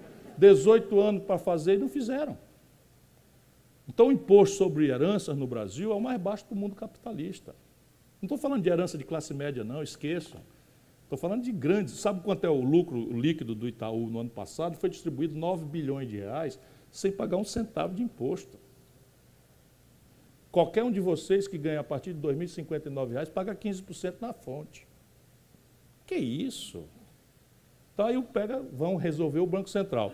No mundo, aí diz assim, o Ciro Gomes, não sei o que e tal, aquela do título do coisa, não gosto nem de citar, não, porque são tudo imbecil. O mandato do Fed americano, não se preocupe, é o, é que eu quero para o Brasil. Não sou nem um aventureiro, nem um maluco. O Fed americano é mandatado para perseguir a menor inflação a pleno emprego. Portanto, há uma tarefa dúbia. que é conter a inflação, mas olhar a atividade econômica permanentemente. O Brasil está com a atividade econômica indo o vinagre e o Banco Central brasileiro com juro para cima. Por quê? Porque isso vira dívida, que vira juro, que vira lucro do banco. E é aqui que está o busilis. Então é o seguinte, nós não podemos deixar passar essa lei. Mas se passar, o próximo presidente da República tem que desacatar. Simples assim, porque senão nós estamos garantindo o seguinte ao povo brasileiro: qualquer animador de auditório pode ser presidente da República, desde que o Banco Central fique na mão dessa gente. Informação cultural. Nos Estados Unidos, depois de uma brutal desregulação que deu na crise de 2008, remanescem 5 mil bancos competindo pelo cliente. Quando o banco compete pelo cliente, ele baixa o juro e baixa os preços das tarifas dos bancos. No Brasil, infelizmente, sob o domínio da social-democracia do Fernando Henrique e do esquerdismo petista, nós deixamos concentrar 82% das transações financeiras em cinco bancos. Lá são 5 mil, país capitalista, aqui são cinco. Desses cinco, dois são públicos, estatais, Caixa Econômica e Banco do Brasil. Eles estão desmontando e vendendo a parte lucrativa. E o Guedes vai a Washington e fala que conseguiu vender 12 bilhões de dólares na moita do patrimônio público. Sem nenhum alarde. Pois é, eu estou traduzindo aqui na moita. Ou seja, patrimônio público agora sendo vendido sem nenhum alarde. E eu sei o que é. É a distribuidora do Nordeste da Petrobras, dos, dos gasodutos, é o, o setor de, de, de, de, cartão de crédito que é extremamente rentável dos bancos públicos. Ou seja, eles caminham para concentrar todo o sistema financeiro em três. Isto inviabiliza uma nação. Ciro, Matheus Cupertino. O tamanho do Estado é inversamente proporcional à sua eficiência? Essa é uma questão que a gente tem que assumir com muita racionalidade. O Estado, ele deve ser nem mínimo nem máximo, penso eu. O Estado ele deve ter o tamanho próprio que a nação decida que ele deve ter para cumprir os objetivos afirmados, consensados ou hegemonizados de um projeto nacional de desenvolvimento. Quanto mais lucidamente for discutido, mais transparentemente, mais inteligentemente for discutido esse projeto nacional, ele vai aclarar sem muita dúvida qual é o papel do capital estrangeiro, contra o qual eu nada tenho, qual é o, o, papel do capital privado nacional, que é diferente, porque se remunera em real e o outro se remunera em dólar. Qual é o papel do capital estatal? Isso salta aos olhos quando você define. Vamos tomar, por exemplo, telefonia. Qual é o problema de privatizar a telefonia? Na minha opinião, nenhum. Eu não participei das manifestações contra a privatização da telefonia no Brasil. Agora, o que é que remanesce da prostração ideológica estúpida, entreguista, para uma privatização que teoricamente foi bem sucedida, do ponto de vista de oferta, mas se vocês não sabem, eu vou acrescentar, o Brasil tem uma das mais altas tarifas de telefonia do mundo. Por quê? Porque nós privatizamos de um jeito tal que o marco regulatório não é eficaz. Então nós permitimos um oligopólio minúsculo em que três ou quatro camaradas sentam-se em São Paulo ou no Rio de Janeiro, jantam e combinam. Quando a Oi dava lucro, ela se financiava no Bradesco, no Itaú. Quando começou a micar, sabe onde foi parar o passivo da Oi de 60 bilhões de reais? No Banco do Brasil, na Caixa Econômica e no BNDES.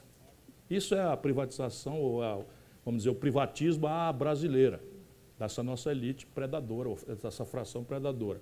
Agora vamos discutir petróleo. Primeiro vamos às boas práticas internacionais, para ir a gente se guiando com a inteligência, não com paixão, o nacionalismo exacerbado não é um bom conselheiro, não. O mundo tem que caminhar aí para uma integração, está tudo certo. Agora, no mundo do petróleo é assim: 80% do petróleo do mundo está na mão de estatais, 20% na mão de um oligopólio de sete irmãs do cartel internacional. Um país com as características do Brasil, com uma abundância de petróleo, já prospectado uma imensa sobra, e que tem um de dez lugares numa mesa de maiores produtores de petróleo do mundo, deve manejar isso estrategicamente à luz do interesse público portanto, manter como os 80% mantém o estatal, ou devemos entregar os 20% do cartel das sete irmãs? Isso é tão simples de responder.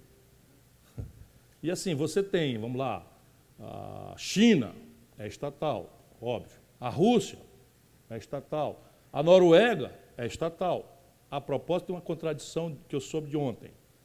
Existe o, partido do governo na Noruega proibiu a Statoil, que é a Petrobras estatal da Noruega, de fazer um poço numa área sensível do seu ponto de vista ambiental. O nosso povo aqui autorizou fazer áreas de prospecção em Abrolhos, na, na vizinhança de Abrolhos. Mas esse nosso povo aí, no caso Michel Temer, já falei aqui, vou repetir, entregou o campo de Carcará por 1 dólar e 35 centos a uma estatal da Noruega. Então, a estatal brasileira acha bom privatizar e quem vem comprar é uma estatal da Noruega. A estatal da, da Itália está comprando os ativos brasileiros. O capital estatal da China está comprando ativos brasileiros. Privatizar a matriz energética de base hidráulica significa entregar o capital estrangeiro, dado que o Brasil não tem poupança nacional, para comprar, e isso é uma peculiaridade brasileira. Uma coisa é você privatizar com capital nacional, por exemplo, a Embraer, não via muito problema. Mas outra coisa é você privatizar necessariamente entregando ao capital estrangeiro.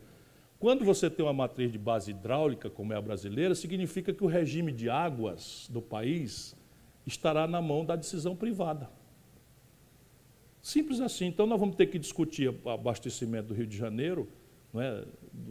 Paraíba do Sul, etc., etc., lá em, lá em, em, em, em Xangai.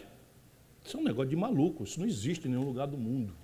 A Califórnia andou brincando com isso, deu, deu para trás rapidamente. Então, isto é o que nós devemos fazer. Então, a privatização e o tamanho do Estado devem ser uma resposta obtida por um debate ao redor de um projeto nacional de desenvolvimento. E eu acho que nós devíamos ter capacidade de entender que o que importa não é a cor do gato, Deng Xiaoping, é que ele caça o rato. Vamos tomar um exemplo de estrada. Então, existe uma BR chamada 116 que nasce lá na Avenida Guanhambi, em Fortaleza, e acaba lá no Rio Grande, na cidade de Rio Grande, no porto do Rio Grande do Sul. Quando ela liga São Paulo ao Rio, ela tem o maior fluxo de tráfego do, mundo, do, do Brasil. Ela chama-se Rodovia Dutra. Privatizaram. Quando ela liga São Paulo a, a, a, Curitiba, ela tem outro tráfego muito intenso, privatizado. Mas é a mesma estrada que liga Governador Baradares a Salgueiro. E aí os militares faziam subsídio cruzado. Então cobravam pedágio na Dutra e os aeroportos. O Brasil tem setenta e tantos aeroportos administrados pela Infraero. Dez dão lucro, 60 dão prejuízo. O que, é que fizeram os militares que montaram a, infraestrutura, a Infraero? Subsídio cruzado. Então, o Congonhas, o Santos Dumont, que dão muito lucro, uma parte dessa taxa ia pagar o, o, os custos do operacionais do aeroporto de Petrolina, de, de Macapá, ou, ou de, de, supondo que Boa Vista, os irmãos de lá têm direito né? Rio Branco, no Acre e tal.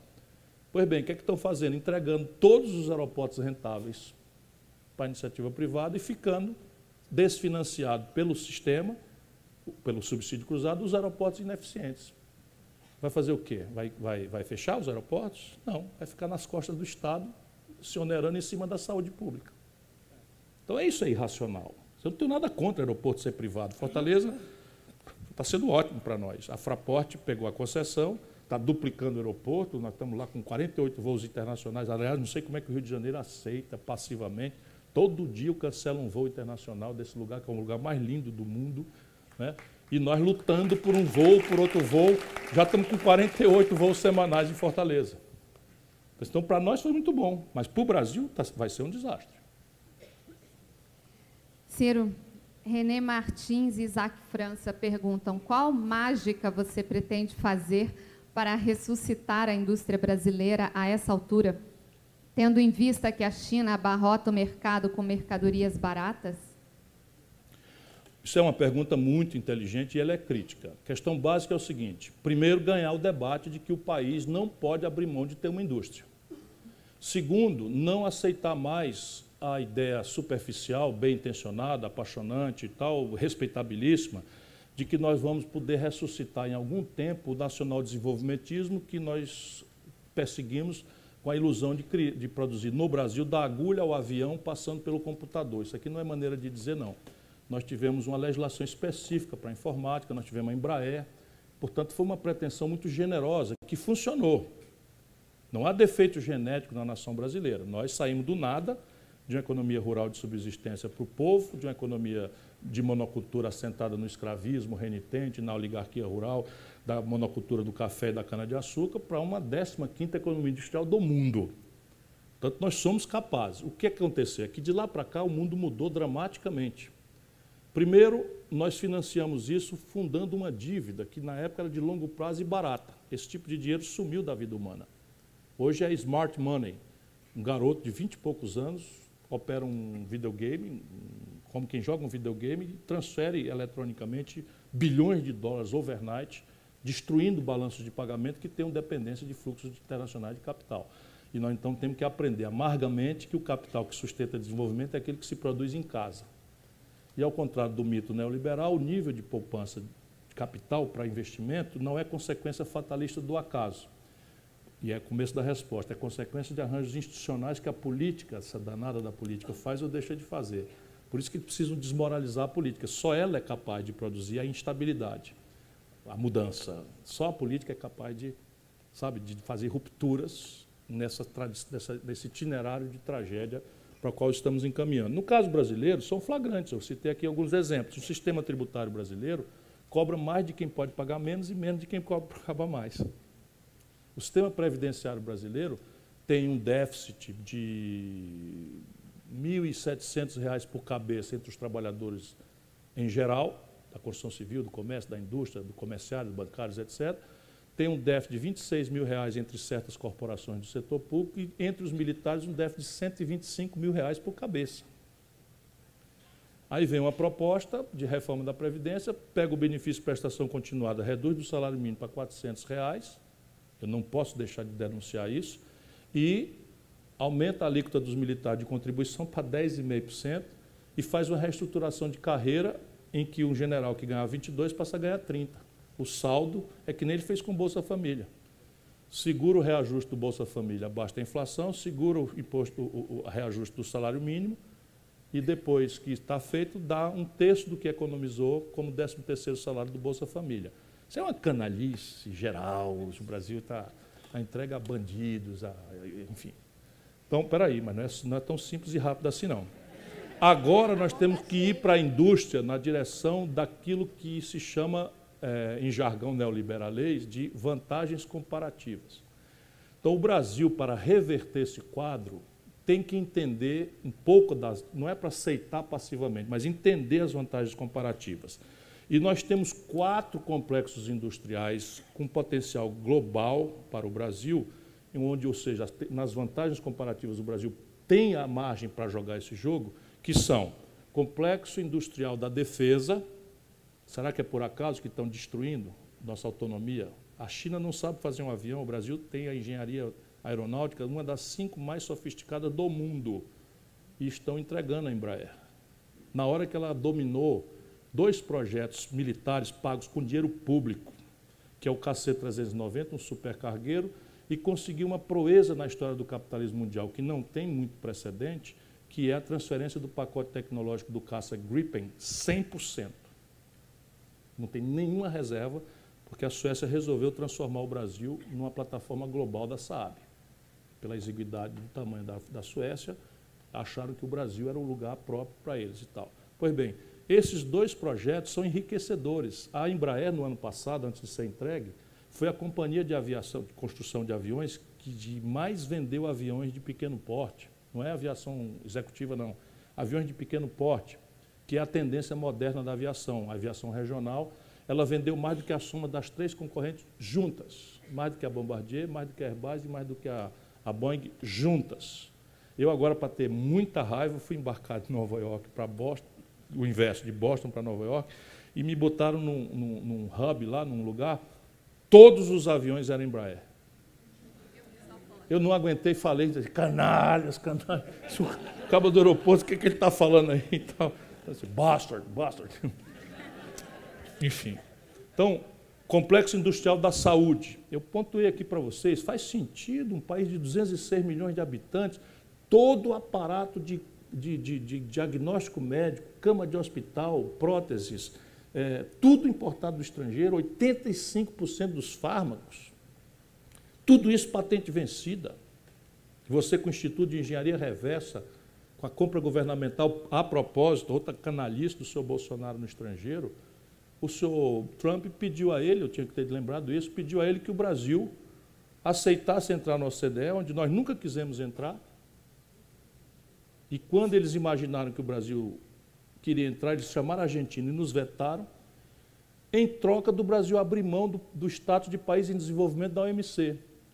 Esse status de país em desenvolvimento da OMC é o mesmo da China, que permite, por exemplo, você ter política industrial de comércio exterior, desenvolvimento regional, compras governamentais, quebra de patentes em determinadas circunstâncias. Esse status de potência intermediária nos permite isso. Eles querem destruir o resto de autonomia do Brasil e o senhor Bolsonaro aceitou, como teria aceito um picaretíssimo convite para o Brasil entrar na OTAN, que é a organização do Tratado do Atlântico Norte, para a gente agora mandar jovens brasileiros lutar as lutas neocoloniais né, da Europa e dos Estados Unidos. A preço de quê, pelo amor de Deus? As pessoas, mas o Brasil está no Atlântico Sul. Não, nós somos tão grandes que tem um pedacinho do Amapá no Atlântico Norte. Né? O Equador, a linha do Equador passa ali, pouca gente sabe. Né? Então, peraí, complexo industrial da saúde, complexo industrial tá militar, todo mundo chorando já, complexo Ciro. industrial do agronegócio. 40% da, da, da, dos insumos da agricultura mais competitiva do mundo são importados do estrangeiro. Aqui está, por exemplo, a necessidade do Brasil e a potencialidade de nós desenvolvermos uma nova geração de defensivos agrícolas biológicos, orgânicos, que não sejam tão tóxicos e, e cancerígenos quanto esses que eles estão anunciando. é um crime que estão fazendo. E, por fim, o complexo industrial da são petróleo e gás. Então, repare, um país como o nosso, importar diesel e gasolina dos Estados Unidos, mantendo 30% da capacidade de refino do Brasil ociosos. Percebe? Então, aqui são quatro complexos industriais enriquecedores. Eu não os elegi por uma política de campeões nacionais, como infelizmente aí as maluquices um dia fizeram eu, eu elegi porque e aqui estão os quatro mais pesados ônus que o Brasil tem na sua, no seu balanço de pagamentos com o estrangeiro.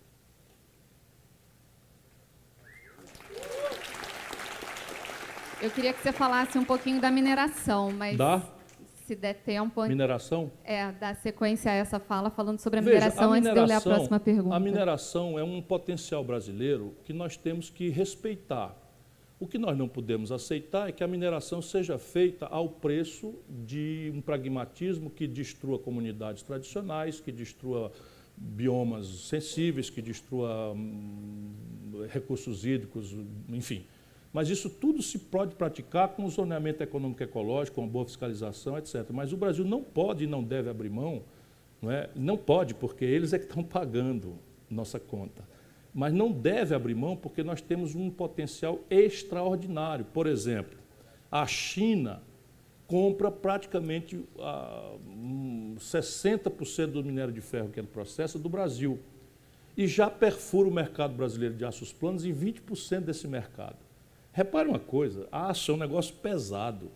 Então você comprar minério de ferro, que é um negócio pesado, atravessar o mundo via Canal do Panamá, ir para a China, processar a chapa de aço e trazê-la para vender com capacidade de perfurar 20% do mercado brasileiro, isso não é razoável. Então a mineração é importante, mas ela hoje está entregue aí ao laissez-faire. E aí todo tipo de maluquice, tipo Brumadinho, tipo Mariana, vem acontecendo. Eu trabalhei numa mineradora, que é a, a CSN, é siderúrgica e mineradora, e na hora que aconteceu esse negócio, eu, só porque fazia parte do board, desci lá em, Minas Gerais, mandei checar todas as barragens e tal, porque isso, isso é governança corporativa. Ninguém lá fora respeita um país que faz o que a gente faz. Ninguém respeita. O Brasil, do agronegócio, se não abrir os olhos, nós vamos perder mercados potenciais extraordinários em muito pouco tempo. Ninguém vai estar disposto a comprar soja com glifosato. Ninguém vai comprar mais. Ninguém vai comprar mais. Claro, é isso. E os bons agricultores já sabem disso. Nicolas Vale, de Sobral. Oi, sou... conterrâneo. Eu sou bolsista do CNPq e gostaria de saber o que você acha que vai acontecer com a ciência brasileira. Bom, depende de nós. Você está vendo aí o orçamento caiu. As bolsas da CAPES, a partir de julho, não tem orçamento. Eles extinguiram. Como? Claro. Claro, claro, claro. E, mas repare uma coisa: qual é a prioridade? E assim, o governo define isso e nós não fazemos nada. Estou falando, a SBPC está fazendo uma convocatória. Aqui para nós, eu ando indignado e estou querendo ver se eu transformo a minha indignação numa espécie de caramba, vamos engolir isso tudo calado. É, só tem essa notícia, só tem essa saída. Não duvidem disso. Não, só tem essa saída. Ele só conhece essa linguagem.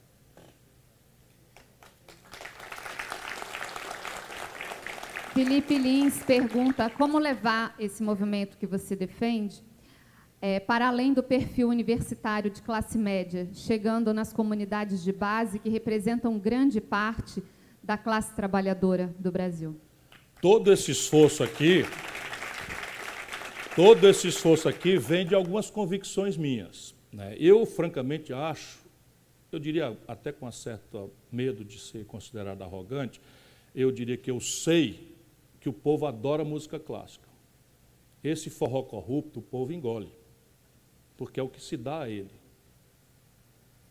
Essa é uma questão. Né? Esse tipo de, de, de estética deformada, que, tal, isso é porque é o que se dá ao nosso povo. Agora, experimenta, como eu já fiz, fundar uma orquestra sinfônica e mandar ela tocar numa periferia. Você não ouve um pio. Você vê mulheres que nunca ouviram mães chorar. E eu não acredito em despotismo esclarecido. Por isso que não, não, não, sou ingênuo, eu sou um velho ganhador de eleições. A propósito da última eleição, eu ganhei no Ceará. O Bolsonaro no Ceará foi o terceiro lugar em todos os municípios. Terceiro. E assim, por mais que se queira confundir a mim com o coroné, eu não sou não. Eu não sou não. O governador, não, mas assim, sou eu que devo dizer isso? Eu não tenho uma não, rádio. A gente que eu não que... tenho uma rádio, eu não tenho uma TV, eu não tenho empresa, não sou sócio de ninguém. 40 anos nunca fui processado, nunca respondi por inquérito, nem para ser absolvido. Abri mão de três pensões mensais vitalícias, as quais implementei o direito. Tal. Mas isso daí eu estou muito tranquilo em relação a mim. Eu ando muito, muito tranquilo mesmo. Agora, a questão do povo, eu aposto senão não, dá, não, dá, não vai dar jeito, que nós precisamos qualificar o debate e instrumentalizar o nosso povo para isso. Vocês imaginam que um trabalhador que passou quatro horas dentro de um ônibus, indo e voltando do trabalho, ou que um desempregado vai vir conversar de política comigo no Teatro Vanucci, numa hora dessa? Desculpa, não, a minha, minha, meu coração é ligado neles, não vai. Então, o que nós precisamos fazer é criar uma corrente de opinião multiplicadores. Eu adoro conversar com as pessoas, eu vou nos cantos, falo nas rádios. Eu estou sendo pressionado por uma certa militância que eu adoro. Pô, sai das universidades, vai, vai para o povão. Vai ver um pouco. É um pouco. É do povão que eu venho. É do povão que eu venho. Pode acreditar, eu fui educado a maior parte da minha vida na escola pública, do interior do Ceará. Saí de Sobral para ir para Fortaleza, tirar o primeiro lugar no vestibular, porque os meus professores do colégio estadual me deram esse privilégio. Então, assim, a psicologia popular, eu acredito que só nós só alcançaremos se nós mudarmos o ambiente onde o debate se fere. Trata-se de conceito gramsciano, de hegemonia moral e intelectual, de uma inteligência de papel das vanguardas e de uma certa noção de tempo. Uma certa noção de tempo. Há o tempo. Acabei de sair da rua. No último, penúltimo dia, eu estava pegando chuva na Rocinha aqui, tal, onde eu subo sem segurança. nunca precisei de segurança, é tudo cearense, até o chefe do bandido é cearense. Então, tenham paciência, a, a, gente boa. Eu estou topando. Quem quiser organizar uma conversa na favela, para amanhã, eu estou topando. Mas nesse momento, hein? eu topo qualquer uma com o maior gosto e prazer. Mas, na minha opinião, na minha opinião, nesse momento, é muito importante você instrumentalizar uma certa corrente de opinião de intelectuais, de artistas, de jovens que são livres e que, tendo a capacidade de entender organicamente o que está acontecendo, deflagram um esforço coletivo que, inclusive, nos imuniza de entender o que é, que é ser de esquerda mesmo. Porque se você tomar os números, não dá para botar um jovem brasileiro explicando esses números de 2012, 14 e 16. Não dá. Se pegar um garoto petista, com toda boa intenção que ele tem, o cara entra num debate no, no Grêmio, na, na, na, na, escola lá, o cara diz assim, porra, mas o Palocci é réu confesso. E por delegação mandou na economia brasileira oito anos. Então ninguém é de esquerda porque a gente gosta do Lula. Ninguém aqui tem afeição ao Lula mais exercitada do que eu. Ninguém. Mas, porra, o Lula está preso. Não, não vou dizer isso não. Está preso, eu digo com dor. Eu digo com dor. E tem mais. E tem mais, para vocês verem como os debates são. Agora, há uma discussão, e eu, como professor de direito, sou muito constrangido com isso. Porque a Constituição brasileira garante quatro graus de jurisdição aos crimes comuns. Isso não existe em nenhum lugar do mundo.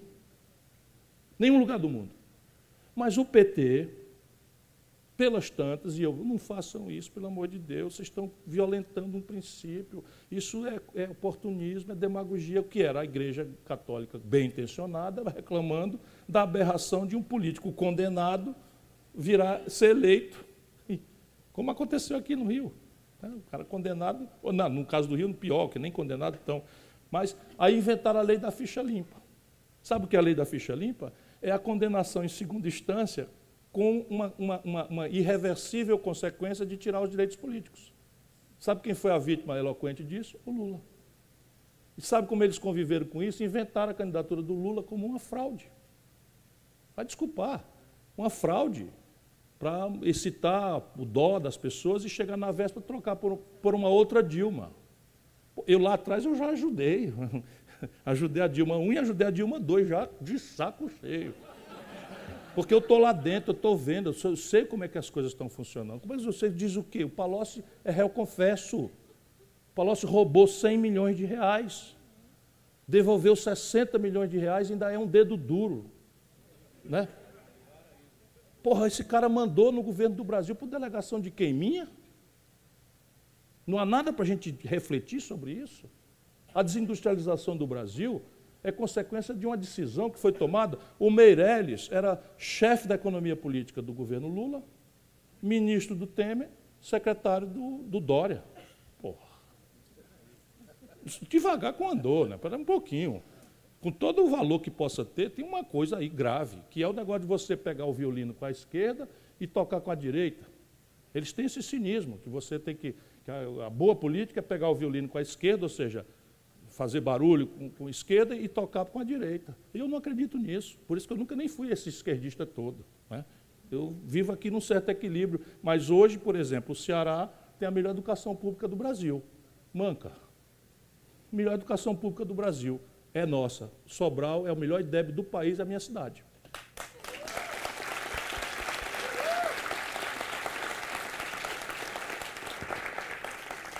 Isabel Catão quer saber qual é o papel da juventude na retomada da indústria. Na retomada do país é central.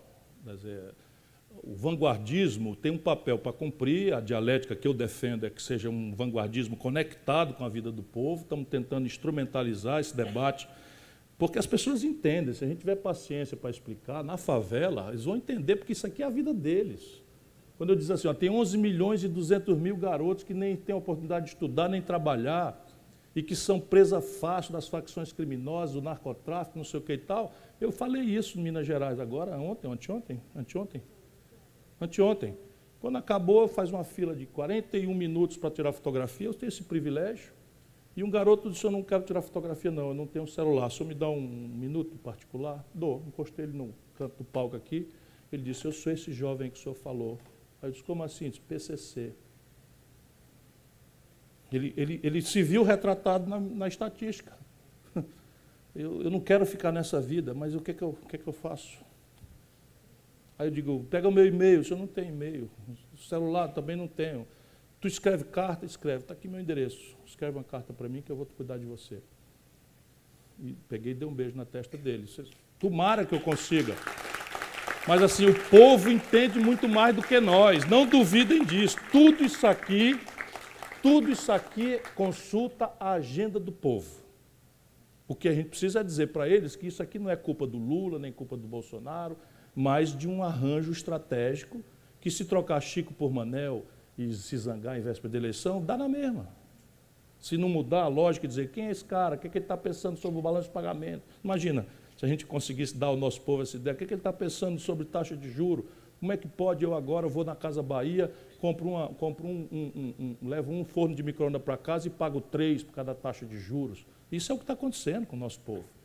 Então, se eu vou acertar ou não, não sei, mas está se acumulando. Está se acumulando. Quando eu fui falar aqui do trigo dólar, já uns quatro ou cinco já repetiram ali. Tá, tá, tá. Não é? Ah, se subir no toque é porque alguém botou. Está vendo? Isto dito, estou todo dadivoso para convites que a militância, ou cientistas, ou líderes comunitários, ou sindicalistas queiram. Subir o, o morro para mim é o que eu, tudo que eu adoro. Então, na hora que quiserem. É, Eduardo Brandão é, quer perguntar é, sobre cultura. Cada um real investido na cultura faz retornar um e 59, um real e 59 centavos à sociedade. É, ele quer saber como você vê o papel do Estado, na, do Estado na política cultural, setor que foi intensamente destruído nesses 100 dias. Para mim, não é só esse retorno, que talvez seja muito maior do que esse. Se você tomar, por exemplo, a tendência pós-industrial americana, hoje a indústria do entretenimento, né, o audiovisual, o, musical, enfim, a indústria do entretenimento, lato senso, já emprega nos Estados Unidos muito mais do que a indústria convencional. Sim, isso é uma tendência. Então, agora, para nós isso é mais crítico, porque o problema brasileiro, no limite, e são especulações que estão nesse livro que eu estou terminando para lançar, aliás, também vou lançar um livro tentando propor uma, uma, uma, uma compreensão do Brasil, uma estratégia de saída e tal.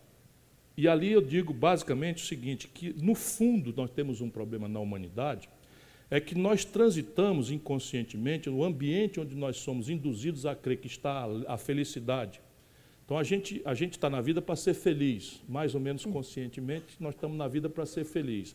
Até a minha geração, ser feliz era, era uma coisa que se perseguia no ambiente subjetivo, espiritual. Não estou falando de religião, não.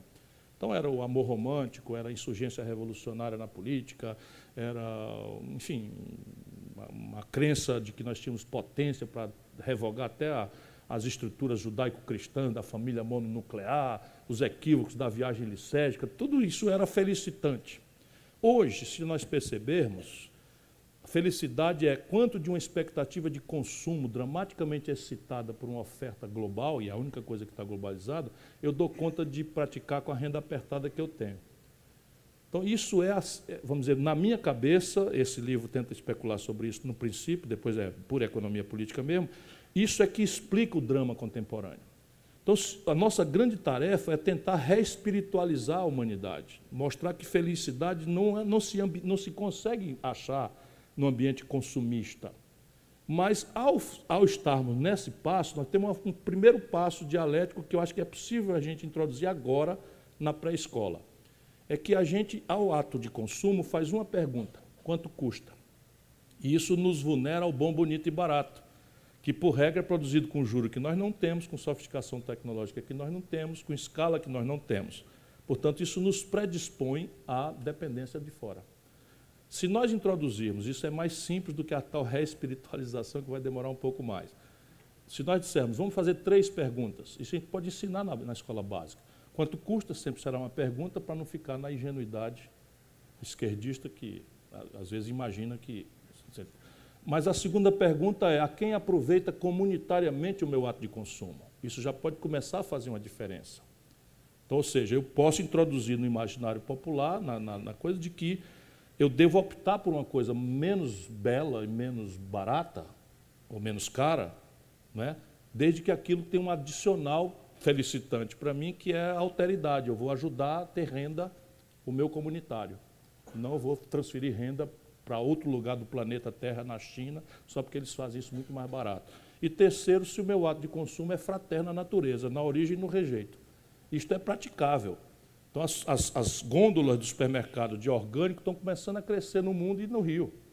Você vai no, no supermercado, a, a prateleira de, de orgânico está começando a crescer. Por quê? Porque cada vez mais pessoas estão dispostas a comprar um tomate menos bonito, menos encebado, menos encerado, menos porque aquilo ali não tem agrotóxico, porque não sei o quê. Isto é um princípio de conversa. Né?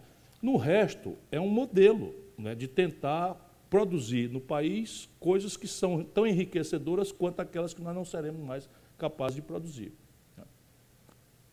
Só mais duas perguntas. Uh, Otávio Jardim Ângelo pergunta qual a sua posição quanto ao programa espacial. Por que nosso não apoio aos Estados Unidos e o acordo com a Ucrânia? De forma simples, como podemos desenvolver com acordos, investimentos? Veja, como é que os países que têm autossuficiência tecnológica em matéria de foguetes se desenvolveram? Né? Alguns, tipo a Ucrânia, se desenvolveram porque eram da União Soviética. E tem uma, uma base que é muito conveniente, então a velha União Soviética lançava os foguetes de uma base na Ucrânia. E, portanto, isto e era um Estado da União Soviética. Mas, a rigor, parece que ninguém transfere tecnologia sensível para ninguém no mundo. Essa parece ser a realidade.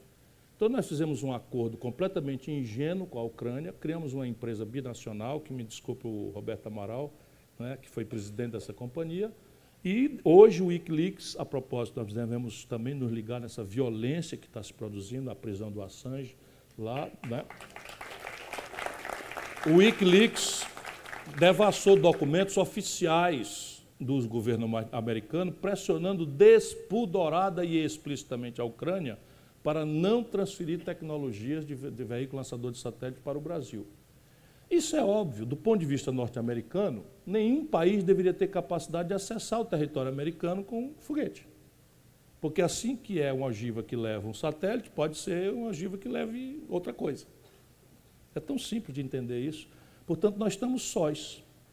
Nós precisamos desenvolver a nossa tecnologia, não por qualquer fim bélico, não é do nosso interesse, nem da nossa tradição. O Brasil tem moral, ao contrário de certos países, para dizer que não quer fazer nenhum gesto de violência contra ninguém, embora o senhor Bolsonaro tenha violentado essa tradição nessa vassalagem com o interesse americano na, na, na Venezuela. Portanto, nós precisamos desenvolver aqui, nós estamos com ele pronto. O Brasil precisa acreditar mais em si mesmo. O veículo lançador de satélite brasileiro estava pronto.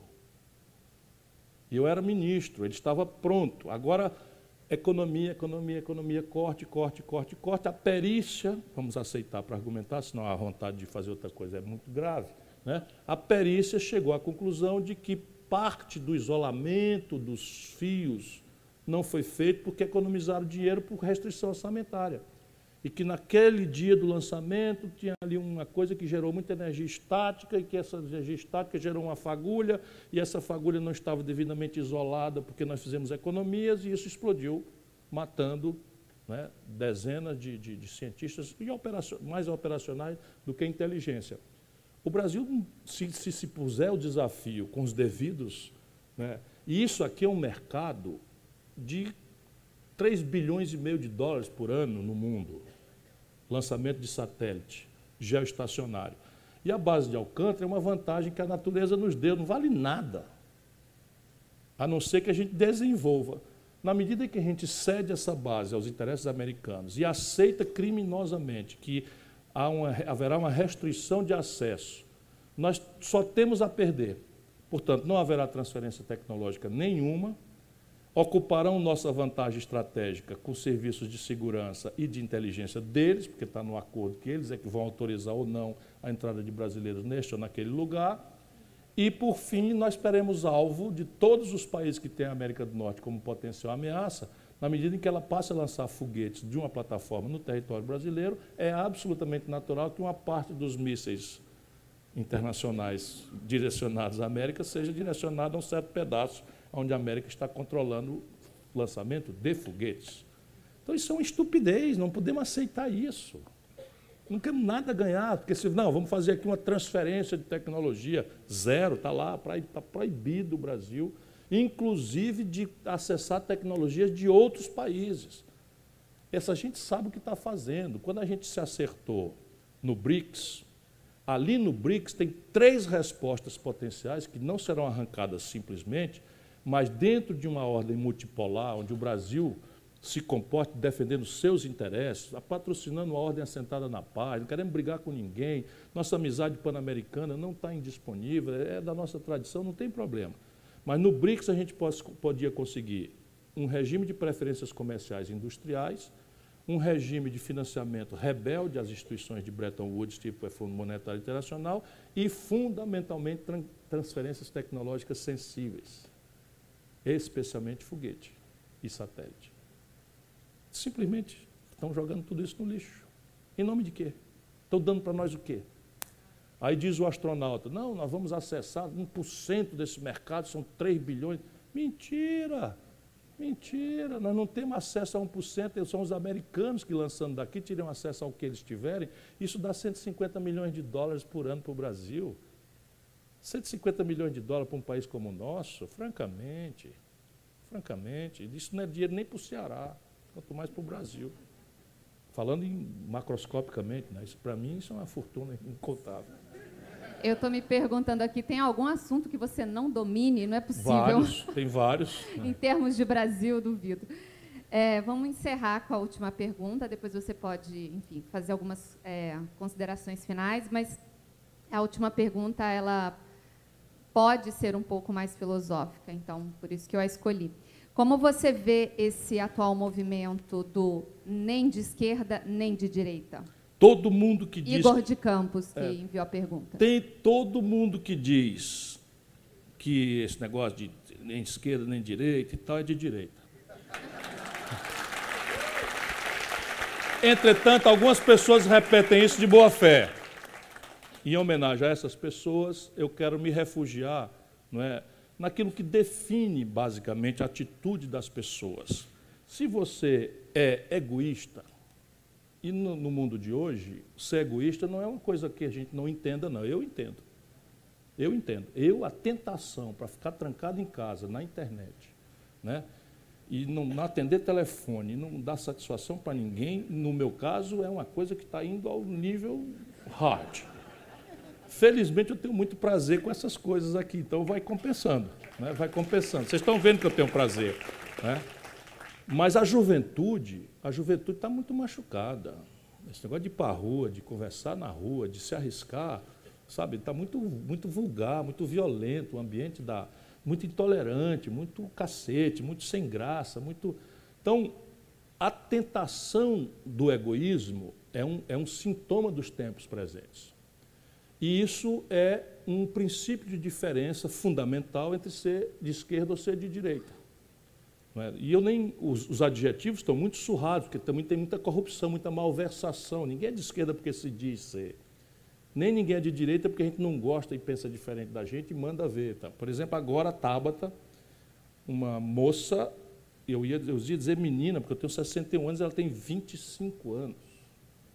A Tabata nasceu numa favela, uma ocupação em São Paulo. A Tabata na escola pública, começou a enveredar para a Olimpíada de Matemática, ganhou todas, aí ganhou uma bolsa de estudos para estudar ciência política e astrofísica no centro de excelência mais sofisticado do planeta Terra, uma favelada de São Paulo, por mérito de intelectuais, foi bater em Harvard. Pois essa moça chega no, no, no Congresso Nacional, começa a brilhar, tem um bando de canalha dizendo que ela é financiada pelo capitalismo internacional, porque recebeu uma bolsa. Hein? Eu não estou nem separando nada, estou dizendo, mas é porque é muito equívoco. Por quê? Porque a Tabata ela não está pronta, não. Ela é uma menina que tem 25 anos. Quem que quer alguém pronto com 25 anos?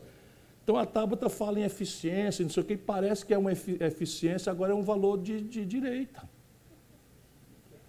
Que isso? eficiência. Aí você falar em, falar em metas, prazos, avaliação, controle, são valores de direita. Esse é o grande grosseiro equívoco. Então, o que, é que aconteceu com a nossa geração? Nós nos acostumamos que a polícia vivia reprimindo as pessoas. Aí tomamos ódio pela polícia. E aí vamos para o poder e nos refugiamos no discurso tão eloquente quanto oco de direitos humanos de maneira tal que o povão pensa que direitos humanos é defesa de bandido. E nós vamos ter raiva do povo agora? Ou nós precisamos? Eu tive uma conversa ontem com o Marcelo Freixo, que eu acho um grande quadro. Conversei com ele sobre isso, não me leve a mal, mas a gente, ou a gente se conecta, ou simplesmente é assim. Então, o cara que garante paz pública, que assume compromisso com a paz pública, é de direita. E o que alisa bandido é de esquerda. Ora, vamos e venhamos. Espera aí um pouquinho. Não é nada disso, nem isso, nem aquilo. Nem isso, nem aquilo. O culto à personalidade, de onde foi que tirou-se que isso é prática de esquerda? Era na pior esquerda que se desmoralizou, que é o stalinismo. O, o que importa são ideias, coletivos, né? empoderamento das pessoas. Agora o Bolsonaro, de uma canetada, de uma canetada, extinguiu todos os conselhos de participação. Qual foi o barulho que nós ouvimos? Que ele extinga, está de bom tamanho, ele é fascista. Agora, o silêncio que se sequenciou à extinção diz uma coisa para mim, pelo menos, que é a mania besta de achar que participação popular é cooptar os amigos e botar dando voz aos coletivos, de maneira que quando você precisa dos coletivos como veio de transmissão, não acha não acha. Cadê os coletivos? Cadê os coletivos? A CUT não entra mais numa fábrica no ABC de São Paulo. Levou o Haddad lá, saiu debaixo de, de, de, de, de pacote, não sei de que e tal. É culpa do Haddad? Não é não. O Haddad é uma boa pessoa, na minha opinião. O problema é esse. A CUT virou um mecanismo que, por exemplo, faz exatamente. A CNI fazia com o Ibope para o Fernando Henrique. Então, pesquisa CNI Ibope diz que o Alckmin já ganhou. Essa campanha agora. Né? Querem ver? Na internet, a Maria Lídia da TV Gazeta. Ciro Gomes.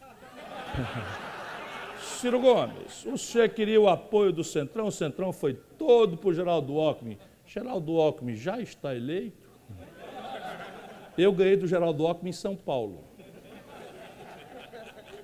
Percebe? Mas o que é que faz a CUT barra Vox Populi? Vejam na internet se eu estou exagerando. CUT barra Vox Populi. Eleição no segundo turno está empate, 50 a 50. Vão lá ver. E aí, então, então veja bem, está tudo certo. Não estou criticando nada nem ninguém, mas se a gente quer de fato fazer para o mundo de esquerda, é outro assunto, é outro movimento. E a primeira atitude é uma generosidade genuína com o nosso povo. Chamar o povo brasileiro de fascista, povo do Rio de Janeiro, 70%, povo de Minas Gerais. A Dilma ganhou do AS em Minas Gerais. A Dilma ganhou do AS aqui no Rio de Janeiro.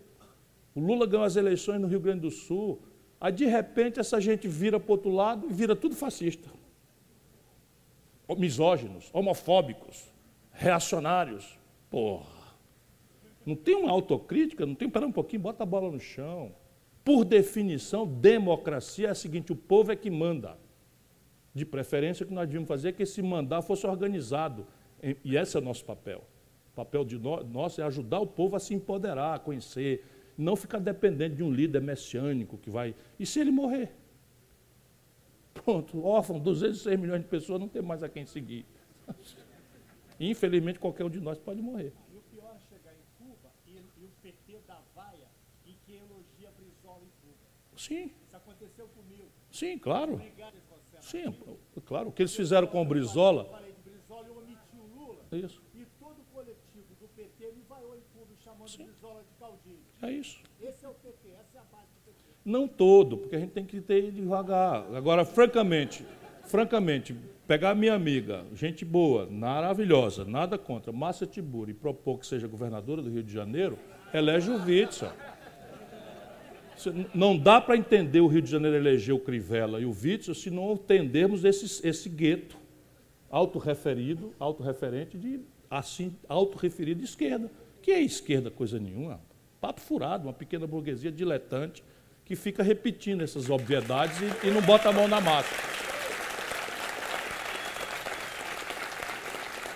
Ciro, você começou a responder essa pergunta fazendo é, uma, é, uma crítica é, a que não se diz ou não quer se dizer nem de esquerda nem de direita. Você imediatamente respondeu, ah, essa figura é de direita. Mas, no seu, nos seus argumentos, você é, só deu argumentos que me fizeram pensar, aí, diante de tantos vícios que cada um desses termos é, adquiriram e tantos preconceitos e tanta contaminação, me parece tão legítimo que gente como a Tabata ou gente que está começando a entrar na política queira honestamente, legitimamente, se desvencilhar desses termos por causa é da forma como eles estão.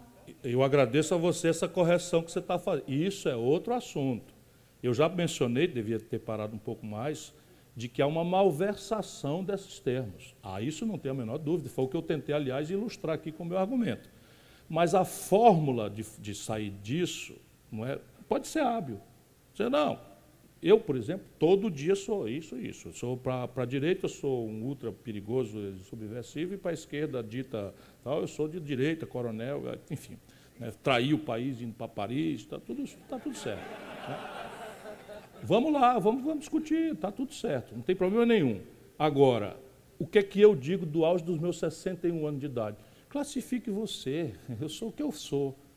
Então, eu sou o que eu sou. Eu digo o seguinte: olha, eu fui o governador mais popular do país, fui o prefeito de capital mais popular do país, não tenho empresa, nunca respondi por inquérito, tem coisa nenhuma, ganhei o Prêmio Mundial de Combate à Mortalidade Infantil, não aceitei aposentadorias imorais e tal. Eu sei o que eu sou. Eu passei, comecei muito cedo, por isso que eu defendo a Tabata. Não é porque a Tabata toma posições corretas em todos os assuntos. Eu defendo a Tabata porque eu estou me vendo. Quando eu começo, eu, tenho, eu me elegi com 25 anos a primeira vez. Eu achava que a gente tinha que é, não, não, não ter revanchismo, que devíamos aceitar a anistia é, do jeito que fosse, botar o povo para dentro, depois a gente ia ganhar o próximo passo. Cansei de cometer equívocos. Agora, eu sabia que eu estava lutando do lado da alteridade. Isso é que é a distinção. A alteridade, a compaixão, sabe? A insurgência de não aceitar viver, sair de casa e ver uma pessoa na chuva, no frio, no sol, morrendo de fome, doente, e você instruindo, tendo luxo e descuidado. Eu educo os meus filhos assim. educo os meus filhos assim. Eu não fui morar no palácio, nunca quis saber de morar em palácio, eu não queria me deformar minha cabeça. Nunca morei. Nunca. Eu cheguei no ministério, me mandaram um cartão corporativo. De que merda é essa? Não, um cartão. Mas o cartão o quê? Não, um cartão. Só vai tomar uma cerveja, paga. Vai jantar, paga. Vai... Com dinheiro do. É? Não, nenhuma chance. Mandei devolver na mesma hora o cartão. Nunca usei cartão corporativo. Essa negada entrou de chafurdo nessas, coisas. Carrão preto, são 3.600 cargos comissionados. Cada um virou um, sabe, um, um, um barão desse, dessa coisa. Isto é que deformou na cabeça do povo brasileiro a consciência de esquerda.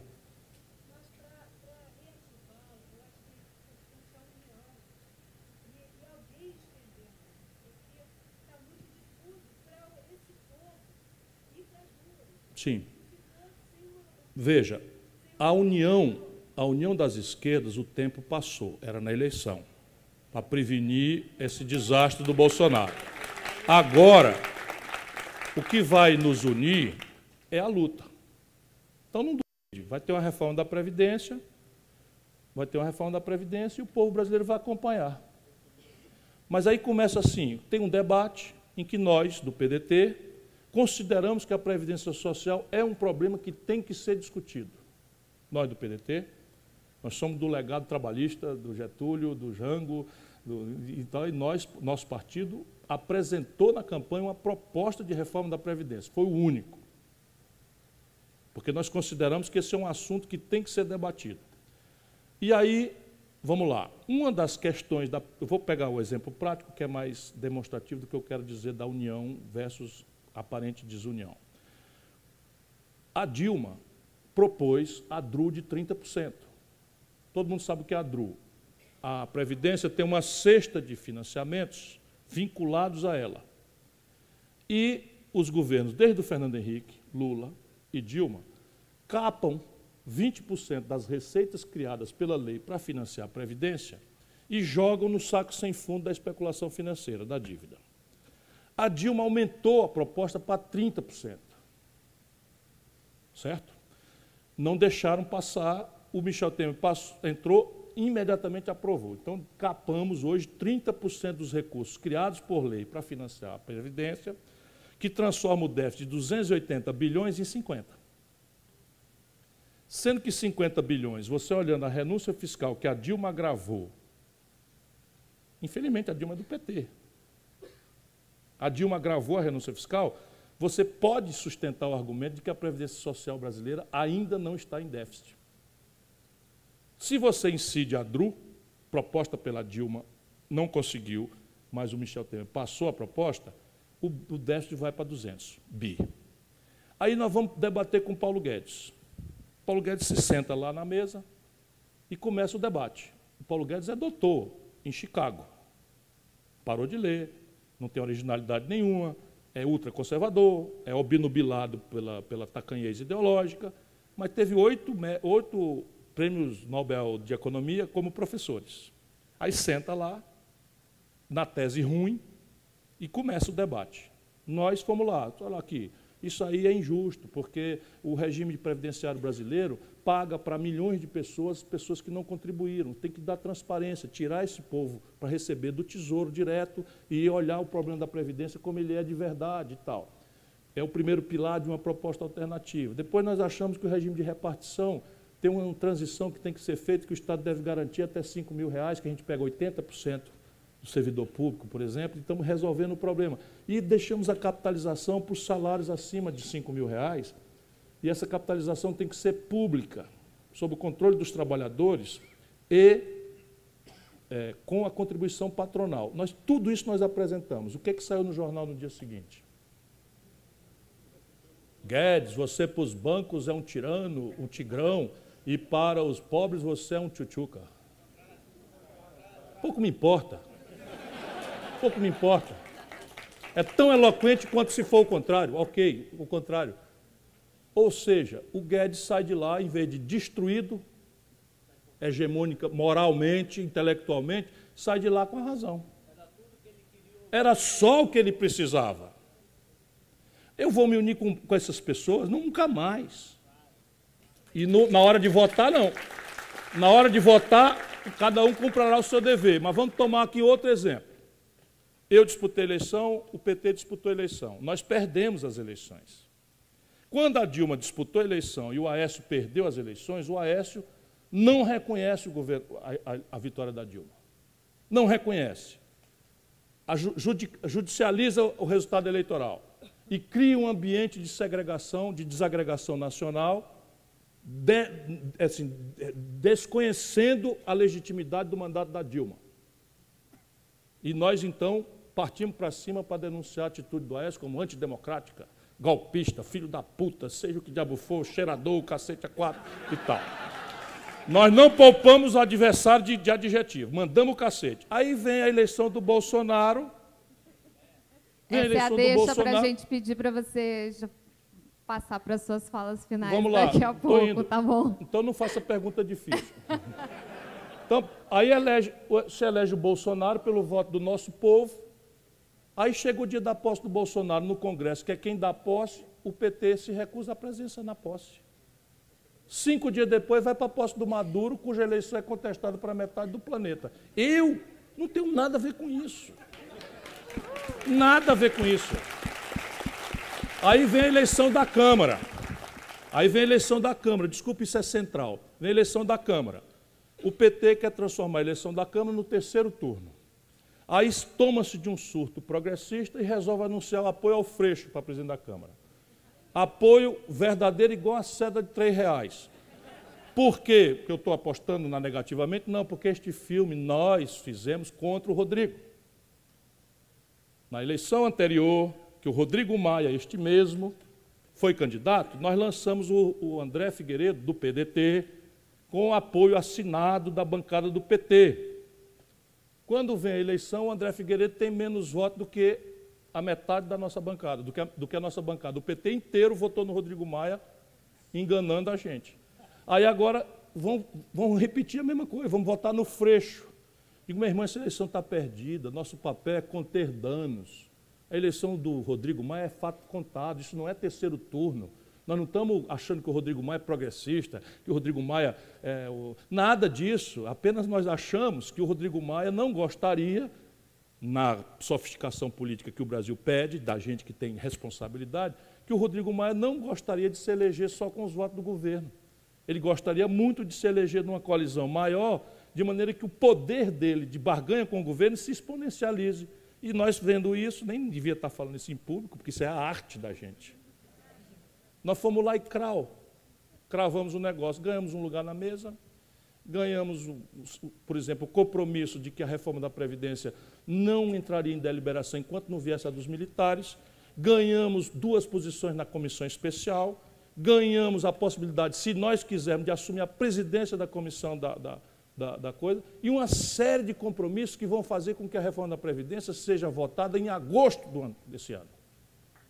Agosto, tempo no qual nós esperamos esclarecer à população o que está acontecendo. Agora, na hora que você entra no debate, o Paulo Guedes perguntou: porra, por que vocês não fizeram imposto sobre lucros e dividendos em 18 anos de poder? Eu tenho nada a ver com isso, cara. Agora, o Brasil espera que cada um cumpra o seu dever. Então não duvide, na hora que a gente for votar lá na comissão, provavelmente vamos estar votando juntos. Provavelmente. Mas eles na deles e nós na nossa. Não tem mais negócio de vassalagem, nem de petismo hegemônico, mais não. Acabou.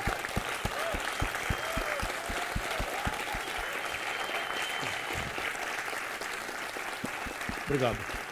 Muito obrigada, Ciro.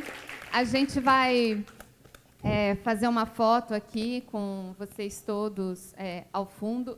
E cadê o Will, o fotógrafo? E aí depois a gente é, tem um tempinho ainda para quem quiser subir e fazer fotos com o Ciro aqui, a gente pede que faça uma fila ali para subir de três em três pessoas, porque a estrutura aqui do palco suporta só isso. Mas, gente, não saiam correndo. Vamos primeiro fazer a foto do Ciro aqui, de costas para a plateia, para todo mundo sair na foto. Obrigada, gente. Boa noite.